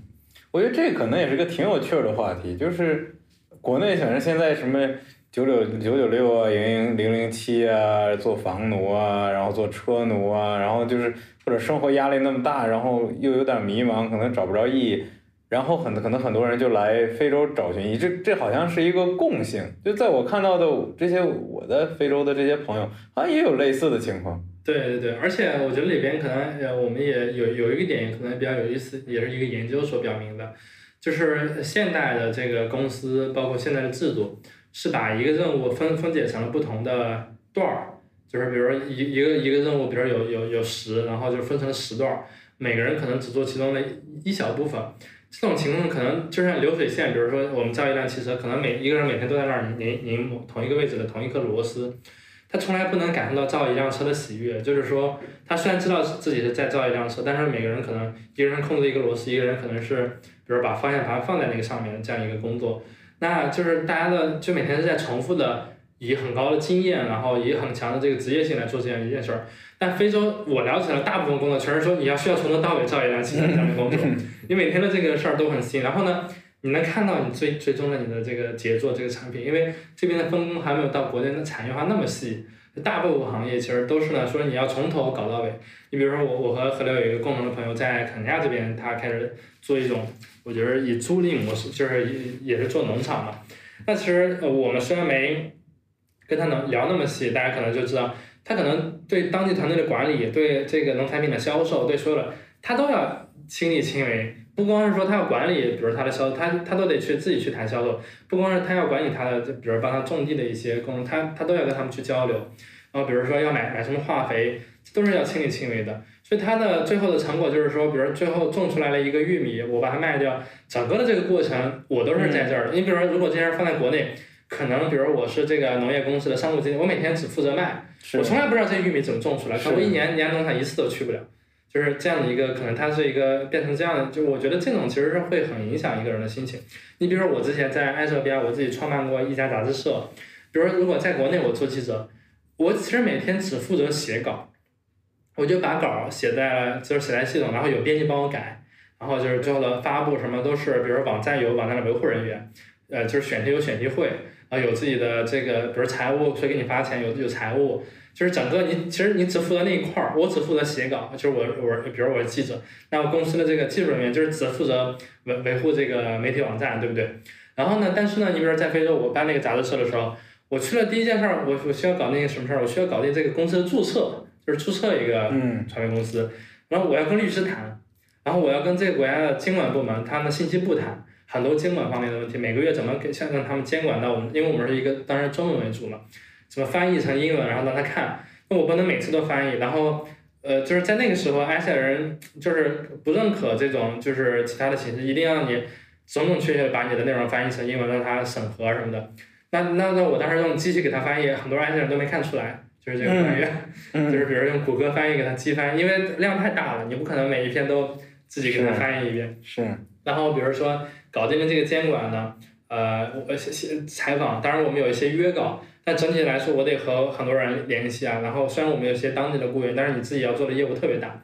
然后这些搞，然后我还得去谈广告，就是就是来我们杂志社投广告。谈完了之后，最离谱的是。我还得去谈印刷，就是大家可能想象不到，我们大家在办杂志，可能第一困难的是跟律师的一个合作，第二大难点就是印刷。说埃塞俄比亚找遍了全国都没有找到非常合适的这个纸张，就是便宜的。我们甚至算了一下，那个就专门印刷杂志的那个铜版纸嘛，就是从中国运过印刷好运过来的那个成本，都要比在当地用铜版纸印刷来便宜。嗯，当地的这个印刷产业其实非常落后，用铜版纸印刷在这个国家算是高精尖印刷。就是 收的价格非常非常的高，然后就是说，但是呢，你同样在中国，可能某一个圈儿里边的印刷，就是一个县里边的印刷厂都完全能干这件事儿，然后这这就导致了其实很多很多的在当地你需要干的事儿。但是当你最后你把一本杂志印出来之后，甚至我们又谈了埃塞俄比亚航空公司、埃塞机场一些还有呃，比如一些希尔顿酒店，都放我们就是都是把杂志作为一个很主要的一个产品展示在他们的最。最好的一些这个当时杂志的这个，当时那边还有那个报刊报刊的那个架子嘛，那个位置上，就是你那种喜悦是跟你挣多少钱，呃，就是不管你挣多少钱都体会不到的，因为就是你你每个环节其实都都是你干出来的，你培育了一个你的作品，而不是说你只参与了其中一个环节，所以我觉得这种价值感是很强的。你比如说我刚才提到在这边。假设这个印刷这个环节是很难，那可能在国内某一个人可能是专管印刷，对不对？嗯。他其实只管印刷，他可能他的价值感就不会有那么的强。可能在国内就更像那种模块式拼接，就是每个环节都有懂的人，你把他们拼到一块儿，然后他们就搞出来了。是的。在这儿就是每个东西你重新从零开始。对。所以就是，当然国内比如可能有些人能。体验到全价值链的快乐，那可能只有一个人，就是老板，对不对？嗯。大部分我们说职我们职业人员都是做某一块儿某一块儿的。嗯。但是在非洲，大部分中国人呢，他们大部分都是负责全链条的。我觉得这是很多在这边人都会遇到的一一个情况。那其实，在你的经历里，也跟非洲的政府有不少打交道。他民主，尤其是可能收入越低的国家，其实反而就是政府权力越越大。那我不知道，就是这么多国家的政府打交道下来。你对他们有什么样的感受？呃，就是整体上来说，我跟加拿大政府实际上打交道是比较深的，然后跟埃塞政府有有一些吧，就是说，但是整体来说，跟加拿大的这个深度比起来，可能就是就是差的比较多。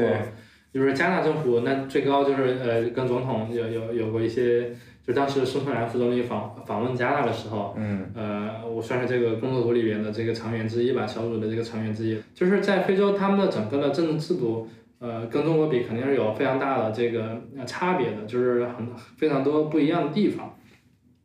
然后呢，整体上来说，就是我们其实是基本上可以通过这样一个视角来分析，就是说，因为非洲的税收是比较少的，所以说他们政府自己的公务员，这个就是做在政府里做公务员这样一批人。他们收入其实是偏低的，包括警察，其实是相对来说是可以说是非常低的。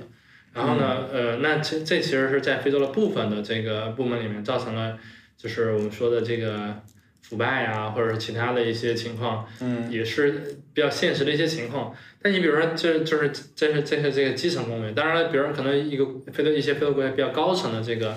政府人员呢，他们他们的这种腐败又跟他们不一样，因为他们是为了生计，但是比较高层的这些人呢。可能他们本身是在海外，比如在英国、美国有有有房产、有护照，他们可能也会转移大量的这个国家的财富到到到海外。这个现象呢，其实在很多非洲国家也比较可以说是比较常见的。嗯呃，这个但凡是跟他们打过一些交道，就可能知道，比如他们基本的医疗其实都是在发达国家进行的，就是这个国家的比较高层的这个政府的，OK，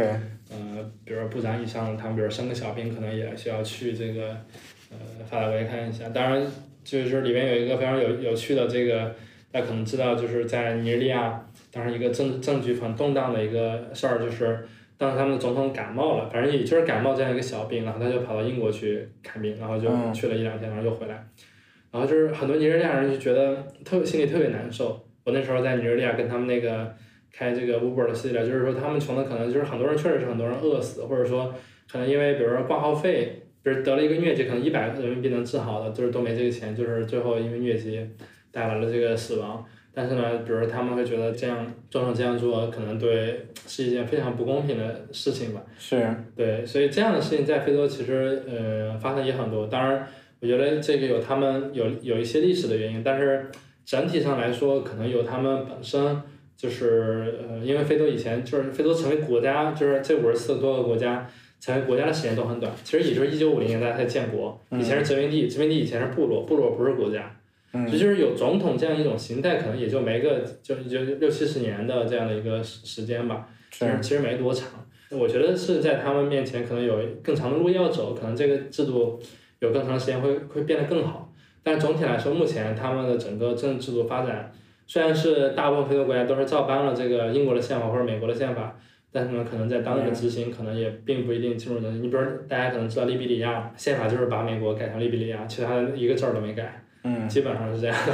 因为其实我觉得对可能对非洲国家来说，就是它有这个现代政治、现代政府的外壳，宪法也好，然后三权分立也好，然后议会制度、选举制度，但是它没有现代制度的内在，就是那个所谓现代制度的精神、现代政治的精神。因为它如果直接从直接从部落时期，然后当然到殖民时期，然后过渡到呃自我执政，过渡到民主对政治，他可能都没有这个传统，辩论的传统。问责的传统、自由媒体的传统、法治的传统，这些全没有。然后今天，然后第二天我跟你说，对不起，我走了，你们自己把这套制度搞好。那他最终可能还是会回到他有安全感的那个状态，那就是当年那个部落统治，然后有一些什么大家长，然后是他们再去分配资源。所以其实现在现在大部分的非洲国家都还是有很多国家都是有酋长这样的一个职位，当然他们不同的权利是不一样的。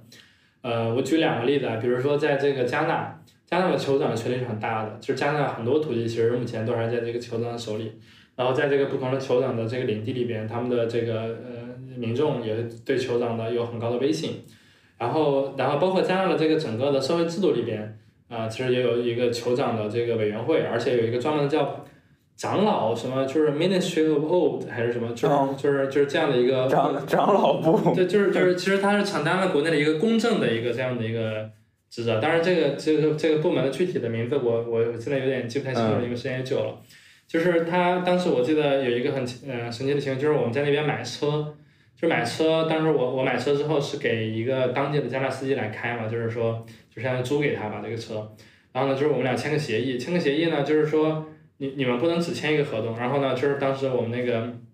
当地的一个呃比较有很多投资经验的一个加拿大人，他就建议我要去找一个长老见证一下，哦，就是我跟他签了这个协议，我们就你买辆车，不是不是，我把车租给他了。啊，你把租车租给一个当地人，需要一个长老来见证。对，他就见证，比如说他到时候如果把车拿走了，他开跑什么的，就是这个，就是我们当时签那个协议，就是很有效。就是加拿大的很多人可能他们的社社会群体会维护这样的一个协议，嗯，就是这这可能是比合同本身要更有效，可能在这个，它其实还是有很多那个酋长制时期留下来的影子。呃当然具体的名字我呃就不是特别清，因为这也不是我研究的领域，大家如果感兴趣可以去深入了解一下加拿大的这个酋长制啊。当然加拿大的这个酋长本身也比较多，然后当然在尼日利亚有一些中国人也被 册封为酋长，可能就是、一般是个封号，就是对，你看不是有钱人可以到非洲买一个那个酋长头衔儿？过去我一直以为是个笑话，其实是有实权的，是吧？呃没有那个那个以封号为主。啊，就是，但是也有一些中国人获得了真正的这个酋长，但是他有有的，比如就是说以封号为主，就是你对当地做出了贡贡献很大，给你就是每像是个荣誉市民，对对大荣誉市长大酋长给你一个这个就是封号，就是你是什么什么酋长，啊，这是这是 CV 可能比较常见的呃这个呃，就是一一个领域吧。他们一般叫酋长叫南拉嘛。然后当然当然讲到这个一个很很有意思一个事儿，就是我们当时那个译制《西游记》在那边，就是翻译《西游记》，就是就是翻译成加当地语，就是雀语。然后那个大家可能有有有一个环节，就是那个取经回来之后，唐僧带了几个徒弟面见那个唐太宗，就是那个场景。然后然后那个翻译就是我们我就是因为是找了当地的一个译制配音公司做的，就他们那个唐僧去叫那个皇帝叫南呐，哦，就是酋长。对，就是就是是一种很本土化的翻译。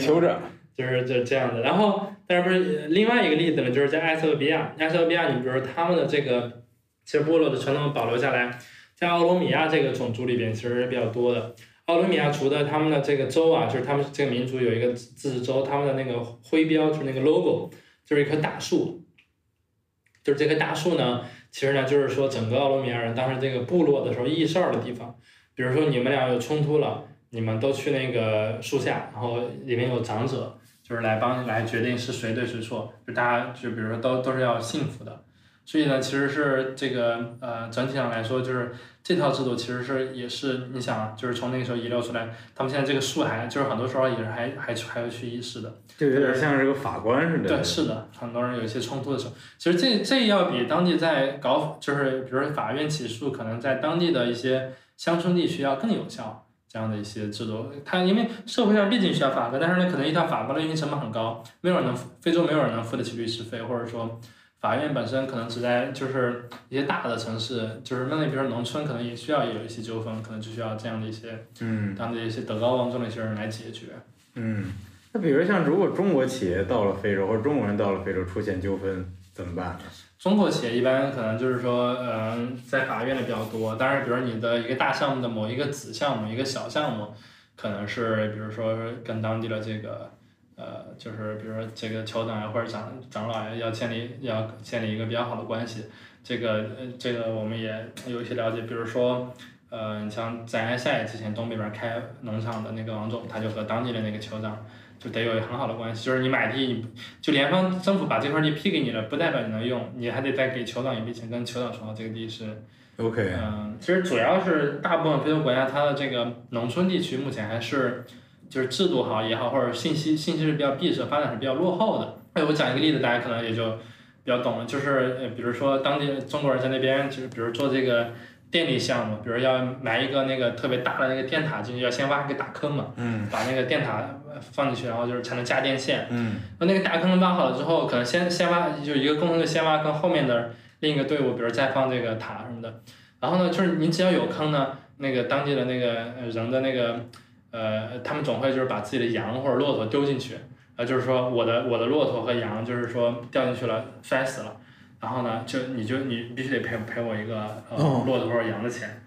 然后就是那那可能这件事儿有可能就是说当地的这个，比如说他们这个约定俗成的，或者说一些长者说所约约定俗成的这样一种方式，所以中国公司特别怕挖坑，特别怕长者，就是特别怕挖坑，就是。比如挖坑了之后，可能明天一看坑里面又掉了两只骆驼，挺贵的。OK，一只骆驼多多贵啊？呃，羊比较便宜，骆驼很贵。哦。然后就是一般来说，你你赔钱嘛，你赔钱之后呢，因为那坑很深，然后呢，然后那那个就是说你赔钱就完了，然后你肉你也吃不着。理论上你赔钱你买下来对吧？嗯。但是晚上他们又偷偷的进去把那个给都拿出来自己吃了。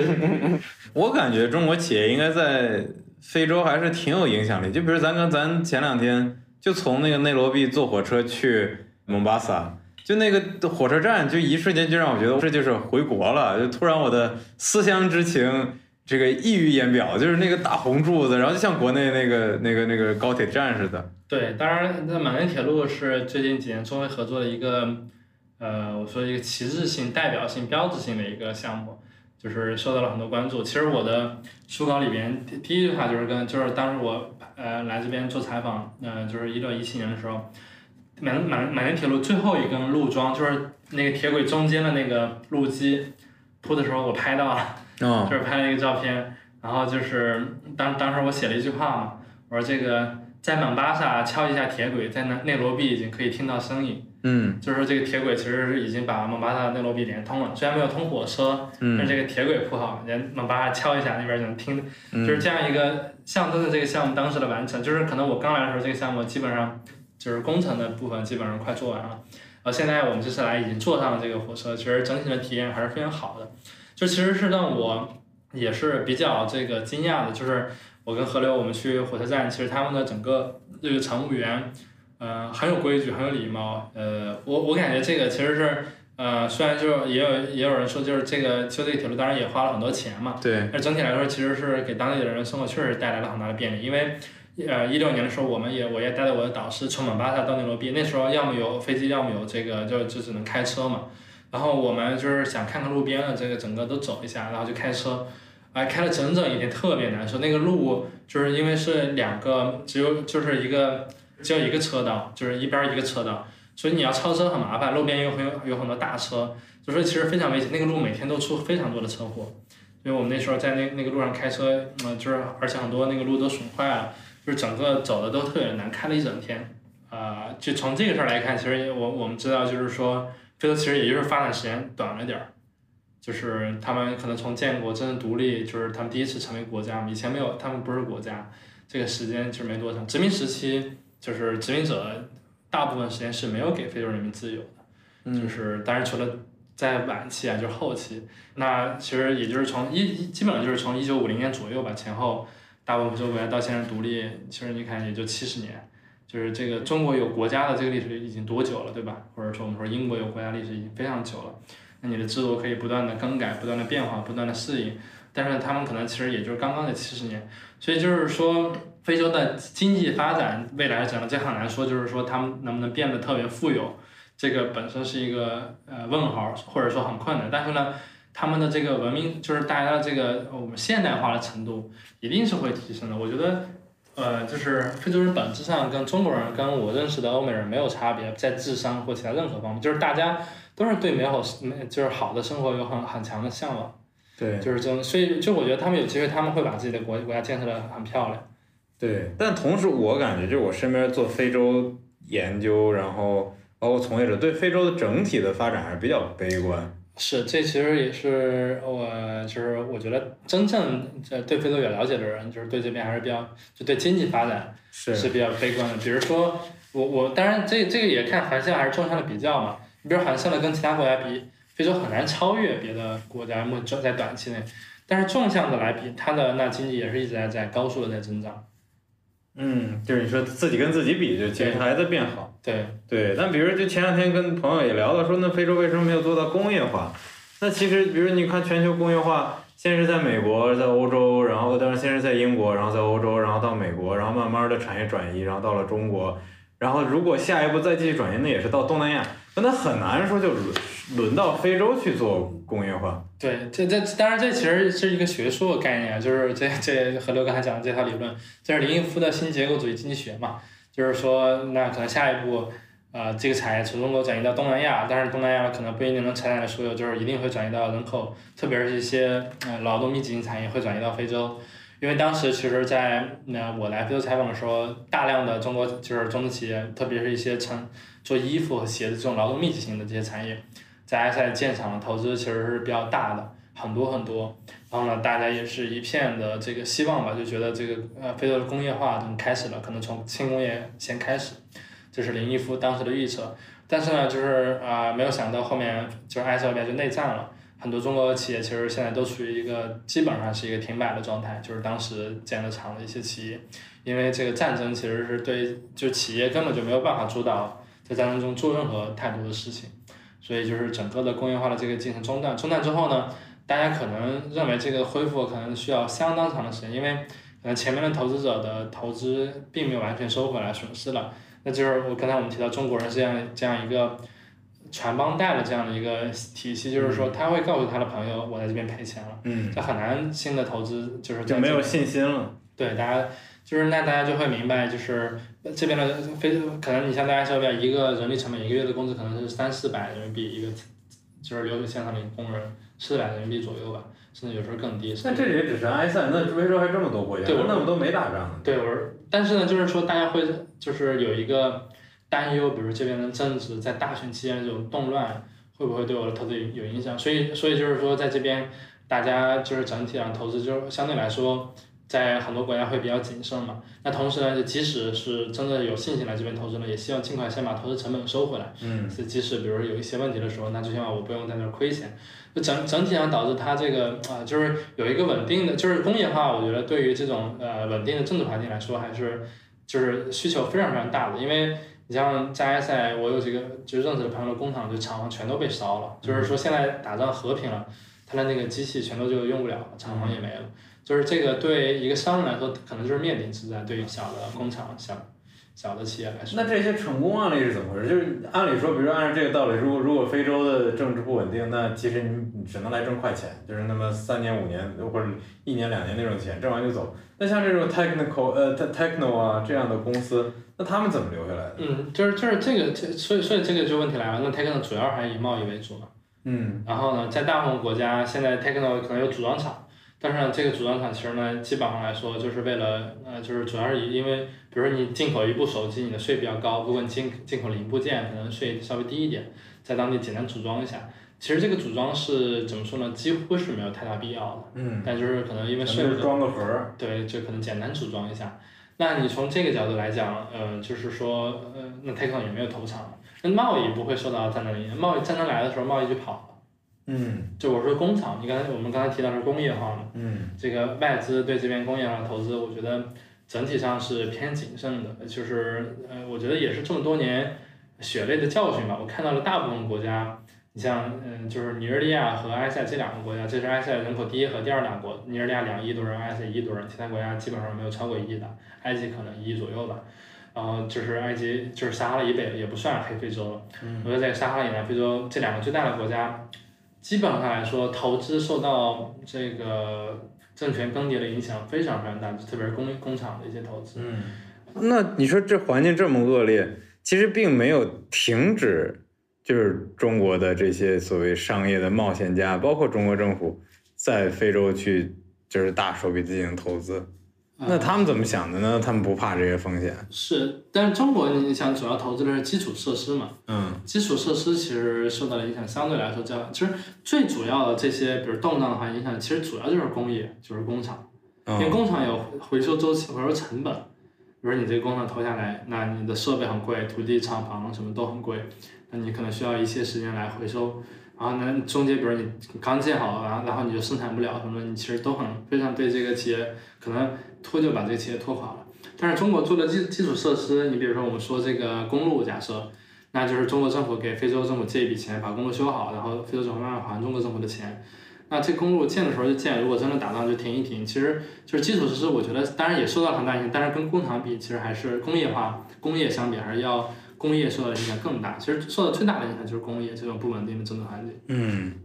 你上次跟我也聊到一个现象，就是说，比如中国政府要给非洲去贷款，其实很多这个钱也不出中国中国国境，就是好多是比如中国政府贷款，然后非洲牵头做这项目，然后最终其实给的这个项目的这个执行方呢，还是个中国商人，在当地，然后那个贷款直接贷到国内，然后他们。可能再怎么运作，然后在非洲完成。这这其实是国际上的，其实是一个比较主流的做法了。啊，我不确定韩国和日本有没有这种明确的规定啊。但是在实操上，一般来说，比如说韩国的这个发展援助机构给这边的这个基础设施的一些贷款，一般是由韩国公司做总包的，没有见过有其他国家公司做总包的。嗯，就是日本的一般也是，然后他们总包就是我见过的全都是日本公司，这就是中国给这边贷款的总包一定是个中国公司。比如说中国给这边贷款修一个路，然后，那肯定是只能这个中国公司来修这个路。然后呢，那中国因为以前有这个，我们前年有这个产能合作嘛，这个大背背景下，其实就是说，呃，所谓的叫钱不出国，就是说把钱在国内打给那个公司来执行这个项目。比如说你需要在国内采购这个钢筋相关的材料，然后运过来把路建好，大概是这么一个过程。当然最近几年有一些本土化采需能采购的东西其实越来越多了。比如说这个呃低强度的一些钢筋啊什么，现在非洲基本都能生产。所以我在想，就是如果回到比如我们最开始那问题，说为什么假设你这个结论成立的，对吧？就是非洲人对中国的这个印象，呃，中国在非洲的形象其实没有我们想象那么好。那可能一部分原因就是其实他们也没见着钱，因为你钱都在国内呢。对，其实何流说的这个是这个问题的一个核心啊，就是我和我现在在埃塞俄比亚亚利桑那巴大学的这个几个教授交流，他们是同样的观点，他们认为中国就是政府在非洲的这个投资应该直接投资投资给非洲的民众，而不是投资给非洲的政府。因为我们在过去几十年大量的这个中非合作项目，实际上是两国政府间的合作嘛。因为我们可能要认为有一个官方的身份，对我们这些投资很重要，而且要保障这些投资或者项目顺利的执行。一般来说都是跟当地政府合作的，一般是比如说什么部啊，通讯部呀，呃，道路部呀，交通部呀，卫生部呀，建一个医院什么，就是都是跟这种呃政府部门直接合作。但是我觉得可能和中国的情况，其实在非洲有一个特别大的一个差别，就是不同的是。就是呃，这是亚利桑那州大学讲的啊，就是他那几个教，就就是其中有一位教授跟我聊的比较多。他说，就是我不知道大家有没有发现一点啊，就是非洲的民众其实是非常憎恨政府的，在很多时候，嗯，而你跟他的政府合作，就是你你即使是做了一个好的项目，他们都不信任你。加上你这个项目就是完全是一个为人民，就是修一条路，而且里面没有任何的腐败。正正常做了一条项目，但凡你跟政府合作，可能总有很多人就很讨厌政府。对，就是其实跟政府合作，在非洲这个土地上，跟政府合作不是一件对民众认为是一件好的事情。嗯，你比如说，假设外国，呃，我们假设，比如说一家英国公司来中国投资，他跟中国政府合作，最起码其实是有这个在官方的这个认可啊，什么是很好的一件事儿。嗯，在在中国，但其实类比到这边，就是你跟当地政府合作，就是很容易让民众觉得拉仇恨。你和当地呃政府是沆瀣一气，因为非洲的政府大部分的贪腐问题比较严重，是，而且因为这边的媒体自由度啊，其实也是很高的，所以就是很多政府的贪腐问题，其实是很多都是被爆出来的。因为有很多媒体是反对党的支持媒体，有很多媒体是执政党的支持媒体，就反对党的这个媒体群一般都会把，就是把，比如说执政党没贪，他也说他贪，所以在很多人的这个心目里面。上台的政府一般都是有一半人认为他每天都在贪污的，对吧？因为反对党，比如反对党就是肯定是所有的这个媒体和民众都是这么认为的。然后呢，那比如换了另一个政政府，呃，就是反对党上台之后，真的跟他所有的民众都会认为他是在贪。其实有大量的民众对非洲的，就是非洲的民众对自己国家的政府是极度不信任。就是说，那这种情况下，本身你和政府的合作就是带来了这样的一个。信任危机，嗯，就是你和一个本身没有公信力的一个机构合作，我觉得本身其实就是挺那个啥的。其次就是河流刚才说的这个，就是我觉得民众是很聪明的，就是或者说我们说人是很聪明的，就是谁对我好，我是知道的。我所以说你包括现在建成的这些路，大家有没有感知呢？是有一些初步感知的这些基础设施项项目，大家知道这是中国建的，对我们也很好。但是同时他们又认为这里面有很多贪腐，就是他们天然的不信任他们自己的政府。那那后面，比如说，如果更多的项目能直达非洲的民众，当时我在亚大那个教授有一个举例啊，比如说，我们假设做一个呃社区的这个健康项目，比如说给社区的这个人呃提供一些，比如得了某一类能治愈的一些疾病，我们假设是这个阑尾炎，或者说我们说这个肠炎的人能能能能能给他们一些医疗医疗方面的支持，那可能这个就是说这个社区一定会起得非常好，因为他们本身就是这样的。就是非洲，就是非洲有很多社区，有一些，比如他们这个社区出去有钱人给社区捐一些钱，会专门给老提，就是帮老人做一些他们就是健康方面的服务呀，或者是他们有一些疾病，他们都会这个社区都会铭记这个人。但是呢，那那这种项目，其实会是非常有效的，但是呢，可能。那受益的人可能就是特定的社区，那那这种项目以后的思路怎么走？我觉得是可能接下来中国对非洲的这种合作项目的一个很重要的一个需要大家关注的点，就是怎么是说你怎么能把这个直接跟民众或者民代表民众的组织更好的合作下来？因为其实显然的，非洲的政府不能代表非洲的民众，就是大部分民众，对不对？对。可能最多只能代表一半人，大部分时候代表不了一半。这也为什么我现在对就是在。非洲的中国人他们做的事儿更比较感兴趣。其实对国家在非洲的战略以及怎么提升国家的形象，包括怎么在国国家能够在非洲做更好项目，其实我的兴趣可能在淡化。因为我发现就是，其实国家的视角和民众的视角就是天然矛盾的。就是你国家，你是为了国家实力，你是为了国家形象，你是为了国家利益，然后去跟国家政府合作，然后你发现政府不行，那我再去找找人民。但是它那个底层逻辑就不是说我融入当地，然后我跟你就是人和人之间产生。互动交流，我了解你需求，我服务你。但你就是你，比如说你现你就说那山东那公司就跑到那农场里，然后就去把当地的 这个犯人就雇到我这儿，就今你你来一天，我算你一天工钱，然后我然后我我我帮你打卡，然后进来，然后或者你说什么非洲手机厂商，你为了卖这手机，你把那个蓝牙蓝牙音响做大一点。对于这些。就是公司以及来非洲的这些中国人来说，我跟民众生活在一起，我理解他的需求，然后我去服务他，这就是他的工作的本质，这就是他最天然的一个结合。所以，我我觉得河流其实，呃，你虽然不做研究，我觉得你讲的其实是是一个真正的分析这个问题的思路啊。就是下一步就是，当然就从我，呃，就我导师做这个就是跨文化沟通的一些项目也挺多的。基本上来说，大家就是我刚才讲的是国家的，比如站在国家的角度上来考虑，比如反思之前中非合作可能有一些可以提升和改进的地方。但是从真正的来说，就是回到了我们的研究本身，就是中国和非洲的，比如说这个相互的有进一步的了解，其实是完全是更多的是仰依赖于在非洲的这个中国企业和中国中国人他们素质的提高，或者说在当地做更多的事儿。但其实我们前面呃没有讲到太多我的研究，就是河流，因为我之前跟河流大概提过一些我的研究，就就是大家可能现在还有点懵，就是为什么说中国在非洲的形象可能不是特别好，就是基于我前面在加纳做的那个研究，其实基本就是因为呃当时有一些在加纳淘金的一些中国人嘛，呃因为加拿大的这个媒体对他们的报道也比较多，然后另外一方面其实呢，就加拿加拿大就是大概有三类中国人做的可能。当地人在基本上触犯了当地法律的事情，就是淘金和，嗯，这个就是黑木贸易，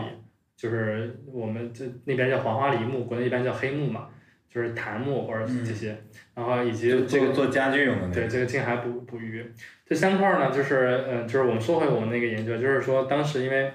加纳这个媒体可能就是百分之百分之八十左右的这个报道都是关于在加纳中国，然后中国企业，然后大量的媒体呢都是关注中国人在那边做了什么商业，有好的，比如投资工业园什么，但是有有有这几个是很差的，影响很坏。你比如说我们就说这个就是非法采金，就是说很多当时这个中国一些人在那边就是采金矿嘛，也没有这个合法的手续，然后把当地人河水给污染，破坏了环境，挖了很多大坑，破坏了森林，就是在这个当地影响非常非常坏。第二类就是说这个非法伐木的，因为嗯，加拿大本来有这黄花梨特别多，就根本也不是什么呃什么就是珍贵的，就是大家就疯狂砍运到中国。后来现在这个树种在加拿大是濒危树种了，被砍了。还有第三个就是说这个捕鱼，因为加拿大渔民的渔船都很小，然后就是有有一些中国的远洋的这个捕鱼船，然后捕鱼就是说其实使他们的那个渔业资源就是说消失比较快，所以就损害了当地的这个小船小捕鱼船的这种利益。所以这三类呢，其实当在这个 Daily Graphic 的报道里面占占比是挺多的，所以这导致了整个的这个媒体形象，就是说我们可以看到，从一二年之后，呃，变得相对来说比较差，就是其实就是这些当地中国人做的，就是可能涉及一些比较负面的这个商业活动所导致的。所以刚才河流说到了这个结论，我就补充一下我这个研究里面的一些东西。但是在这个研究里边，就是我们就是就是我们就是把比把这个淘金单拎出来说的话。其实就是这个影响应该是非常非常坏的。大家可能知道，就是在加拿大有一个最有名的中国人啊，不是我们的，不是我们的国家元首，也不是我们某个某个中国的某个名人，在加拿大最有名的一个中国人叫黄爱莎。那加拿大人给他起了个名字叫 Galamsey Queen。Galamsey 的意思就是在加拿大就叫就是非法采金的代名词。就呃，它是英文 gather them and sell 的这个。连读的，最后就是乱七八糟的，经历了很多过程，就变成了 Galamsey，这样一个连读，就是说，就是这些搞小金矿的，就是非法采金的人。但是呢，慢慢的就把这个事儿，就是越来越多的和中国人勾连在了一，就是联系在了一起。就是说到 Galamsey，很多人总会想到中国人，真的是这样的。虽然这个词儿不是特特指中国人的，但是当然从另一方面呢，就是这个非法采金其实不光是中国人的错，因为说的非法采金其实都是那个负责技术。中国人只负责技术这块儿，那土地和那些什么，其实都是当地酋长和这个中国。它从来都是一个生态系统，一个链条在合作的。当然也有一些当地警察的一些参与啊，不光是中国人。但是呢，大家看到了在当那个工地上，比如采集的这个现场管理的可能是中国人嘛，因为比如他们把垃圾弄进去，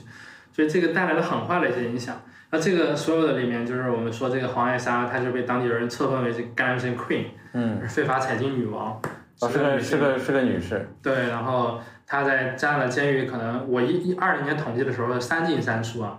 被抓进去三次，然后后后面可能又有一些情况，就是加拿大媒体报对他的篇幅报道几百篇关于他的专题报道，你去一家媒体啊，Daily Graphic，嗯大家可以搜一下。所以这个对中国现在其实影影响整体来说是非常大的。所以我们就是回到了那个前面的这个话题，也就是说，呃，就是中国在这边的现，其实就是就像河流说的，我觉得这这是问题的关键。它核心的这个文化，我们说跨文化沟通或者文化的这种碰撞，是在这边的中国人和这边的非洲人的一个碰撞。因为来到中国的非洲人毕竟少数，关注中国国内事儿的人也是少数。核心的就是这边的中国人和在这边的中国，嗯，就是当地人的这个碰撞。你在这边投资产业，你怎么管理当地人？你你怎么，嗯，就是他们都会知道，他们都会借鉴，他们也会相互之间传，对不对？我觉得这其实是整个，比如说我们说大的，我们抛开这个国家或者是政治不谈，就单纯从中国文化或者是亚洲文化和这边当地的这个非洲民众的这个交流，在非洲的中国人承担的责任是毋庸置疑的。当然了，就是过去我在加拿大做那个研究，到二零二二年，因为跟非法采集相关的报道特就是太多了，所以其实有一个基本的统计，我就统计 illegal 这个词每年在这个报刊就跟中国相关的这个报道里面出现的频率，就是就是从从就是零八年后就一直在涨嘛，就可能到一四年一五年达到顶峰了都，到一八年左右，就是那时候非法采集的人是最猖狂的一段时间。嗯后面当然就是中国政府加政府合作，整体的把这个非法采集的这些人都遣返回了中国。但是呢，黄海沙他还是会后面又偷渡进去一次，哦又引发了一波当地媒体的这个关注。就是整体上来说，这个事儿影响比较大。当然现在就是已经在那边基本上没有非法采集中国人了，就是说已经是很好了，这个整个产业上或者这个问题。但是呢，大家提起 Galamsey，因为历史上这个影响太大了，总是还会想到中国人，所以这个带来的负面影响是长期的、持续的这样的一个情况。即使到现在，就是基本上，呃，那个加纳呃就是如果你的护照是广西上林的，你是不能入境加纳的。当时就是采金的，其实有有相当高的比例是这个广西人，因为广西可能有这个采金的这种小规模金矿的这种历史传统，他们这个技术，广西可能本身当时有这个情况，所以其实当时我们去库马西以前中国采金的留下来的这个旧的一些街区，包括其实因为那那边采金建了一个特别繁华的一条商业街，那边去看的话，现在已经破败了哈。你其实有好多广西米粉呀，就是广西这个餐餐馆呀，各种各样的。然后印让我印象最深的，应该那个就是有一个在那边就是说没什么这个太多的银行，但是有一个银行的分支机构，好像是广西呃什么呃上林农村信用合作社，具体的名字我记不清了。嗯 所以你可以想象那个最呃鼎盛的时期有多少人在那边挖金。哦就是这个其实是这样的一个影响。但是从这个事儿说回来，呃，我我们刚才提到就是整个就是在加拿大有这样的情况，其实，在不同的非洲国家，哎，也总有一些做的可能跟当地民众的利益有冲突的一些事儿，所以其实是对中国的就是中国人的我们说中国文化或者一个大的中国的这个概念的形象产生了伤害。但是最近几年，我觉得最近一两年吧，就是这个呃逐步是改善了，特别是我发现了一个这里面最大的一个点，不是说我们就是整个这就是真的有什么其他呃我们推动了一些什么政策影响了这个事儿，而是年轻一代中国人更多的来到了非洲。嗯因为我当时一六年来的时候，我很少看到年龄比我小的人，几乎没有。然后，呃，呢，上一辈的那个他们一般来说语言说的也不是特别好，也不太愿意和当地人打交道，就是一般是有中国人自己的圈子。呃，这次我回流过来，其实我发现很多就是在这边的这个中间力量逐步变成了九零后，嗯呃，他们的语言非常非常好，就是这个大部分的语言非常流利的英语在里面，然后跟当地人沟通比较多，有他们会很以一个我觉得很包容的心态和很多当地的年轻人交朋友，包括当地的一些合作伙伴，产生的这种联系，和上一代中国人和当地人这种联系完全不同。然后其实我我也能感受到他们对就是这个中国人的就是这种嗯、就是我觉得这种态度是是在逐步有所转变，特别是我观察到就是。同样是，比如中国人，一个年轻人他们会对你态度比较好，但是一个比如年龄稍微熟一点，可能在机场碰到被经常找事儿的概率就要更多一点，因为可能我觉得慢慢的卡尼尔也也也感受到了这一点，嗯就是说他们他们会觉得这个新一代的这个中国人可能本身就是素质更高的。其实整体来说，我觉得中国呃，就是我的那个研究在非洲形成的这些问题，就是说在过去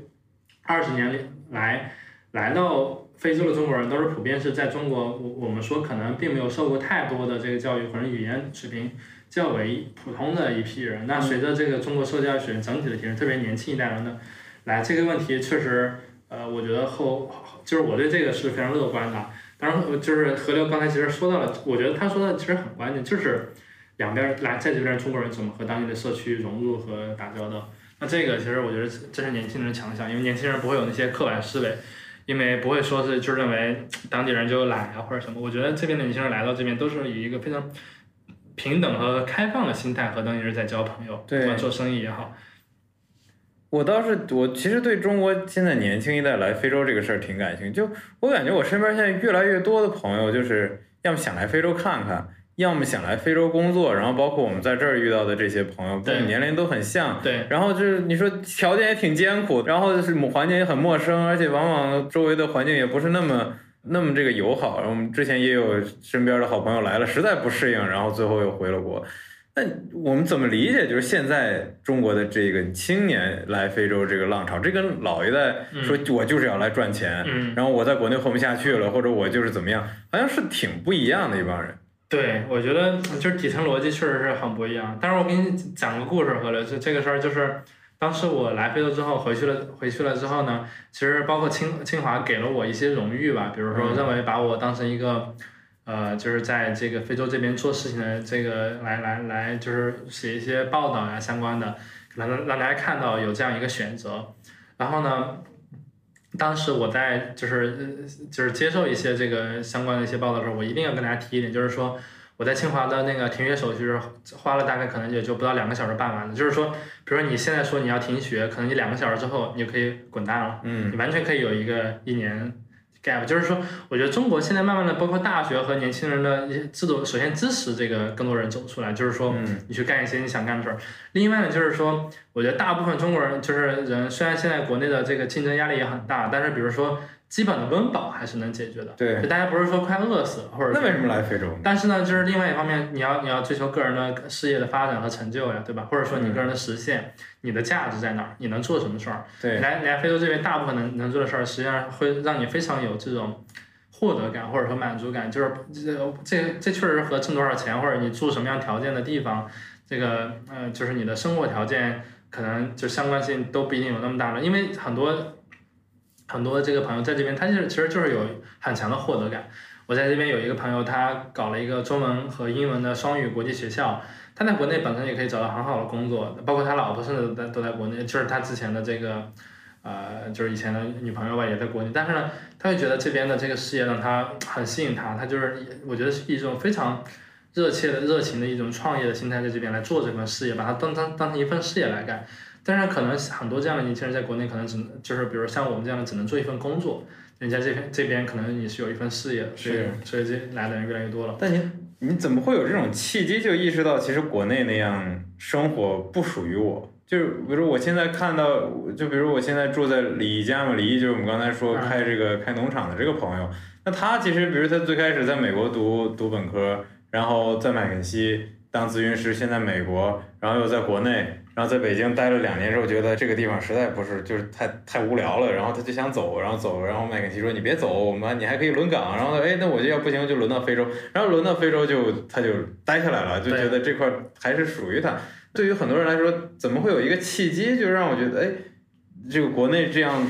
这样的生活不属于我，我应该 move on，我应该寻找我的新的大陆。嗯，就何何刘，我觉得这个问题我我可以说两点啊。第一个就是说，我觉得现在国内的年轻人本本质上他们的内心深处是有出来的冲动，出来看看的冲动的。因为就是中国发展到了这样一个阶段，即使大家将来以后留在中国长期工作，也是想先出来看看。那你可以出，一方面是去这个发达国家看一看，那另一另一方面，非洲也是，我觉得会有很多人就是本本身就非常愿意来，因为我当时印象特别深刻。然后就是我我我在这边停学，后来回国之后呢，有一个经管的学弟，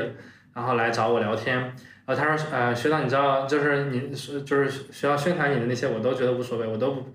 就是觉得就是没没有，就是，但是我有一点是非常佩服你的，然后就是说，而且我觉得你做了一个很对的事儿，就是说我我我是就是真正的是打心眼儿里很佩服一点，这一点不是说你自己做了什么，而是说你打开了一个反，就是在内卷之外的一个途径，就是当时当时在清华，就是说看到了，呃就是我们都可以做其他事儿，可能不是来非洲，但是你可以做别的，因为嗯、呃就是 当然何刘说清华的学，特别是本呃就是这个学习压力是非常非常大的。这个我我我我是深受其苦啊，就是这个整个的这个成绩的压力啊，各各方面课业的整个的培养的模式，就是其实还是呃，就是压力很大，而且你以后的发展的压力很大，也有一些这个同辈的这种，就是比如说那个别人都在卷，对，然后这种这种感觉，但是呢，就是说，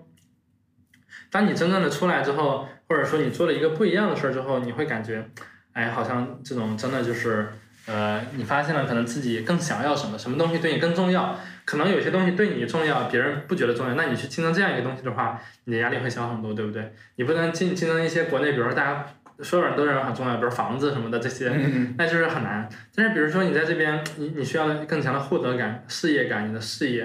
比如说你的其他的这个东西，那其实，在世界上很多其他地方也可以获得嘛，对不对？然后这这是其其二，就是我觉得也很简单，就是说。那上一代中国人是靠这个，呃，这个朋友奔走相告，然后就是一批带一个人带一批过来的。其实年轻人也是一样，我其实我们也会发现，嗯，来到这边的年轻人，包括你这次来，其实也是最起码我初步的对勾搭了你，邀请了你一下，对不对？其实如如果亚东不在，我应该不会来。对，所以所以我觉得这个这个是一个趋势，就是说现在这儿这边的年轻人越来越多，他越来越多之后就是更更多，就是他总会他觉得这儿好，然后他的朋友比如说在国内。呃，虽然我我也我也有工作，然后我也那个什么，但是呢，可能我并没有觉得我实现了我这个人生的价值感。那我可出来看看，那可能非洲就是一个选择。那除了河流之外，其实我有很多朋友都要计划今年或者说近期过来。其实我我都是来者不拒，大家来了都愿意看看，都非常的好。所以所以就是就是我觉得。关于这个，就是这本身这两点，我们说两，一个就是说大家内心有这冲动，一种是这边的人，这边的人可以把更多的朋友带过来，这都是我觉得一种本能，一种内驱，就是说可能这个潮流出现了就不会再逆势了，嗯，就是就是说没有人能阻挡这个潮流，可能来这边的人只会越来越多，我们都不需要做什么工作，其实，嗯。有很多年轻人来这边开始创业，你比如说就那 Connect，其实它也算这个是一个很年轻的公司，就是那个做社区 WiFi 什么做网络的。我们去到他们公司之后，他们本土化很很强，可能就几个中国人，大量的团队全都包括技术，就是编程的都是都是肯尼亚当肯尼亚人，所以我觉得这样这样的公司实际上是非常好的模式，越来越多就是我发现年轻人创业的公司一般来说就是。除了老板是自己，别的全都是肯尼亚的合作伙伴。嗯，就是但是以前的中国人可能就是说他们不太懂管理，因为语言或者其他文化隔阂的问题，他们就需要就把三姑四姨都从国内搬过来。对他们，首先就是他们觉得仓库管理员一定得是自己的亲戚，对吧？财务一定得是自己亲戚。你看现在我的一个在之前认识的朋友，跟我同龄，就是九四年的，他在这边的呃就是仓库的管理财全都是当地人。嗯，他的成本就会就是很低，然后同时呢也帮当地创造了大量的岗位。当然，这个一方面就是河流问，就是河流刚才的问题是说，中国人来这边有给当地带来哪些变化？我觉得两个变化，第一个就是说对当地是就是年轻的中国人来这边，我看到了大量的，啊，就是大变，就是就是相当的是正面的，就是就是目前就是就是我觉得比就是正正面就是给当地带来正面的价值是偏多的，包括他们做的一些项目带来的这些就业或者行业的发展，其实是很多是好，你比如说李毅，你看提到他做了这个农场。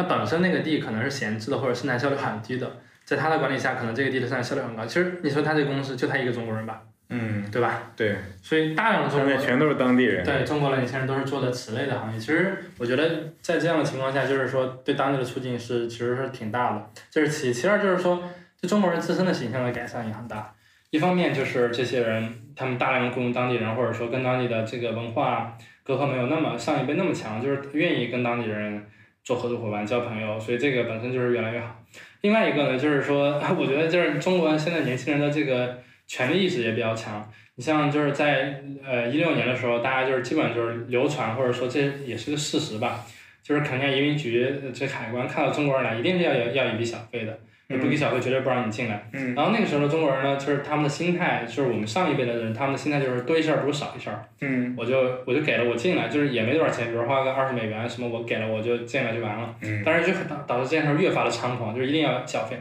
但是呢，我现在在努罗毕，我周围大概有二三十个比较年轻的朋友，我们这个圈子大家有一个共识，就是无论如何我们都不会给这个，就是如果在我自己没犯错的情况下，就是。呃，包括那个就是上次我看到有朋友就是说他们那个经常跟他们要求，他就跟他理论特别多。然后这次这次我过来的时候，就是呃那个呃就是到取行李那儿有两个穿制服的人说说要跟我要小费。他开始的理由是说你是不是呃，我怀疑你是来这边工作的，嗯然后所以呢，你要给我小费，你才能出去，然后要不我把你赶到小黑屋指了指旁边那个房间，嗯穿着那个警察的服装。我觉得对于当代就就现在的很多年轻人，就是大家已经不再惧怕这些事儿了。嗯我我跟他大就是说，以前就是我就就是大家会很紧张，比如说哎是不是给花钱了事儿什么的。我跟他大概讲了有二十多分钟，嗯我跟他讲了一下我我来这边做什么，我我我在下边做什么研究，我为为什么来这边，我还告诉他我说，二零一六年的时候来你们国家的时候就是这样一个情况，现在已已经二零二三年了。就是肯尼亚所有的人都在进步，为什么只有你们你们没有在进步？所以搞得他也很羞愧，其实。然后最后就是说，实在没有办法了，就是说那个，哎呀，就是你要不施舍我，你要不帮我买个午餐吧？就是我没有找到你的问题，但是就是说，嗯，就我我没有办法把你关小黑屋，但是你你请你还是给我点钱。请你给我点钱。我说我我没有钱，我没有现金。他说人民币也可以。我说我也没有人民币。然后 然后后来说那好吧，走吧。嗯就是就是我觉得就是呃就是年轻人的权利意识其实很强的，而且我们另外一个华裔的同学，虽然他是个加拿大人，就是他跟我说他去那个呃尼日利亚应该是还是加拿大入境的时候，跟他非得要小费。那，他没办法，就是说他给了他，他给了他，他他没出移民局，就直接把那个人给举报了，然后把他的钱拿回来，嗯然后那个人受到了很大的批评。实际上，可能他举报那个人跟那个人一伙儿，但是当他举报的时候，一定是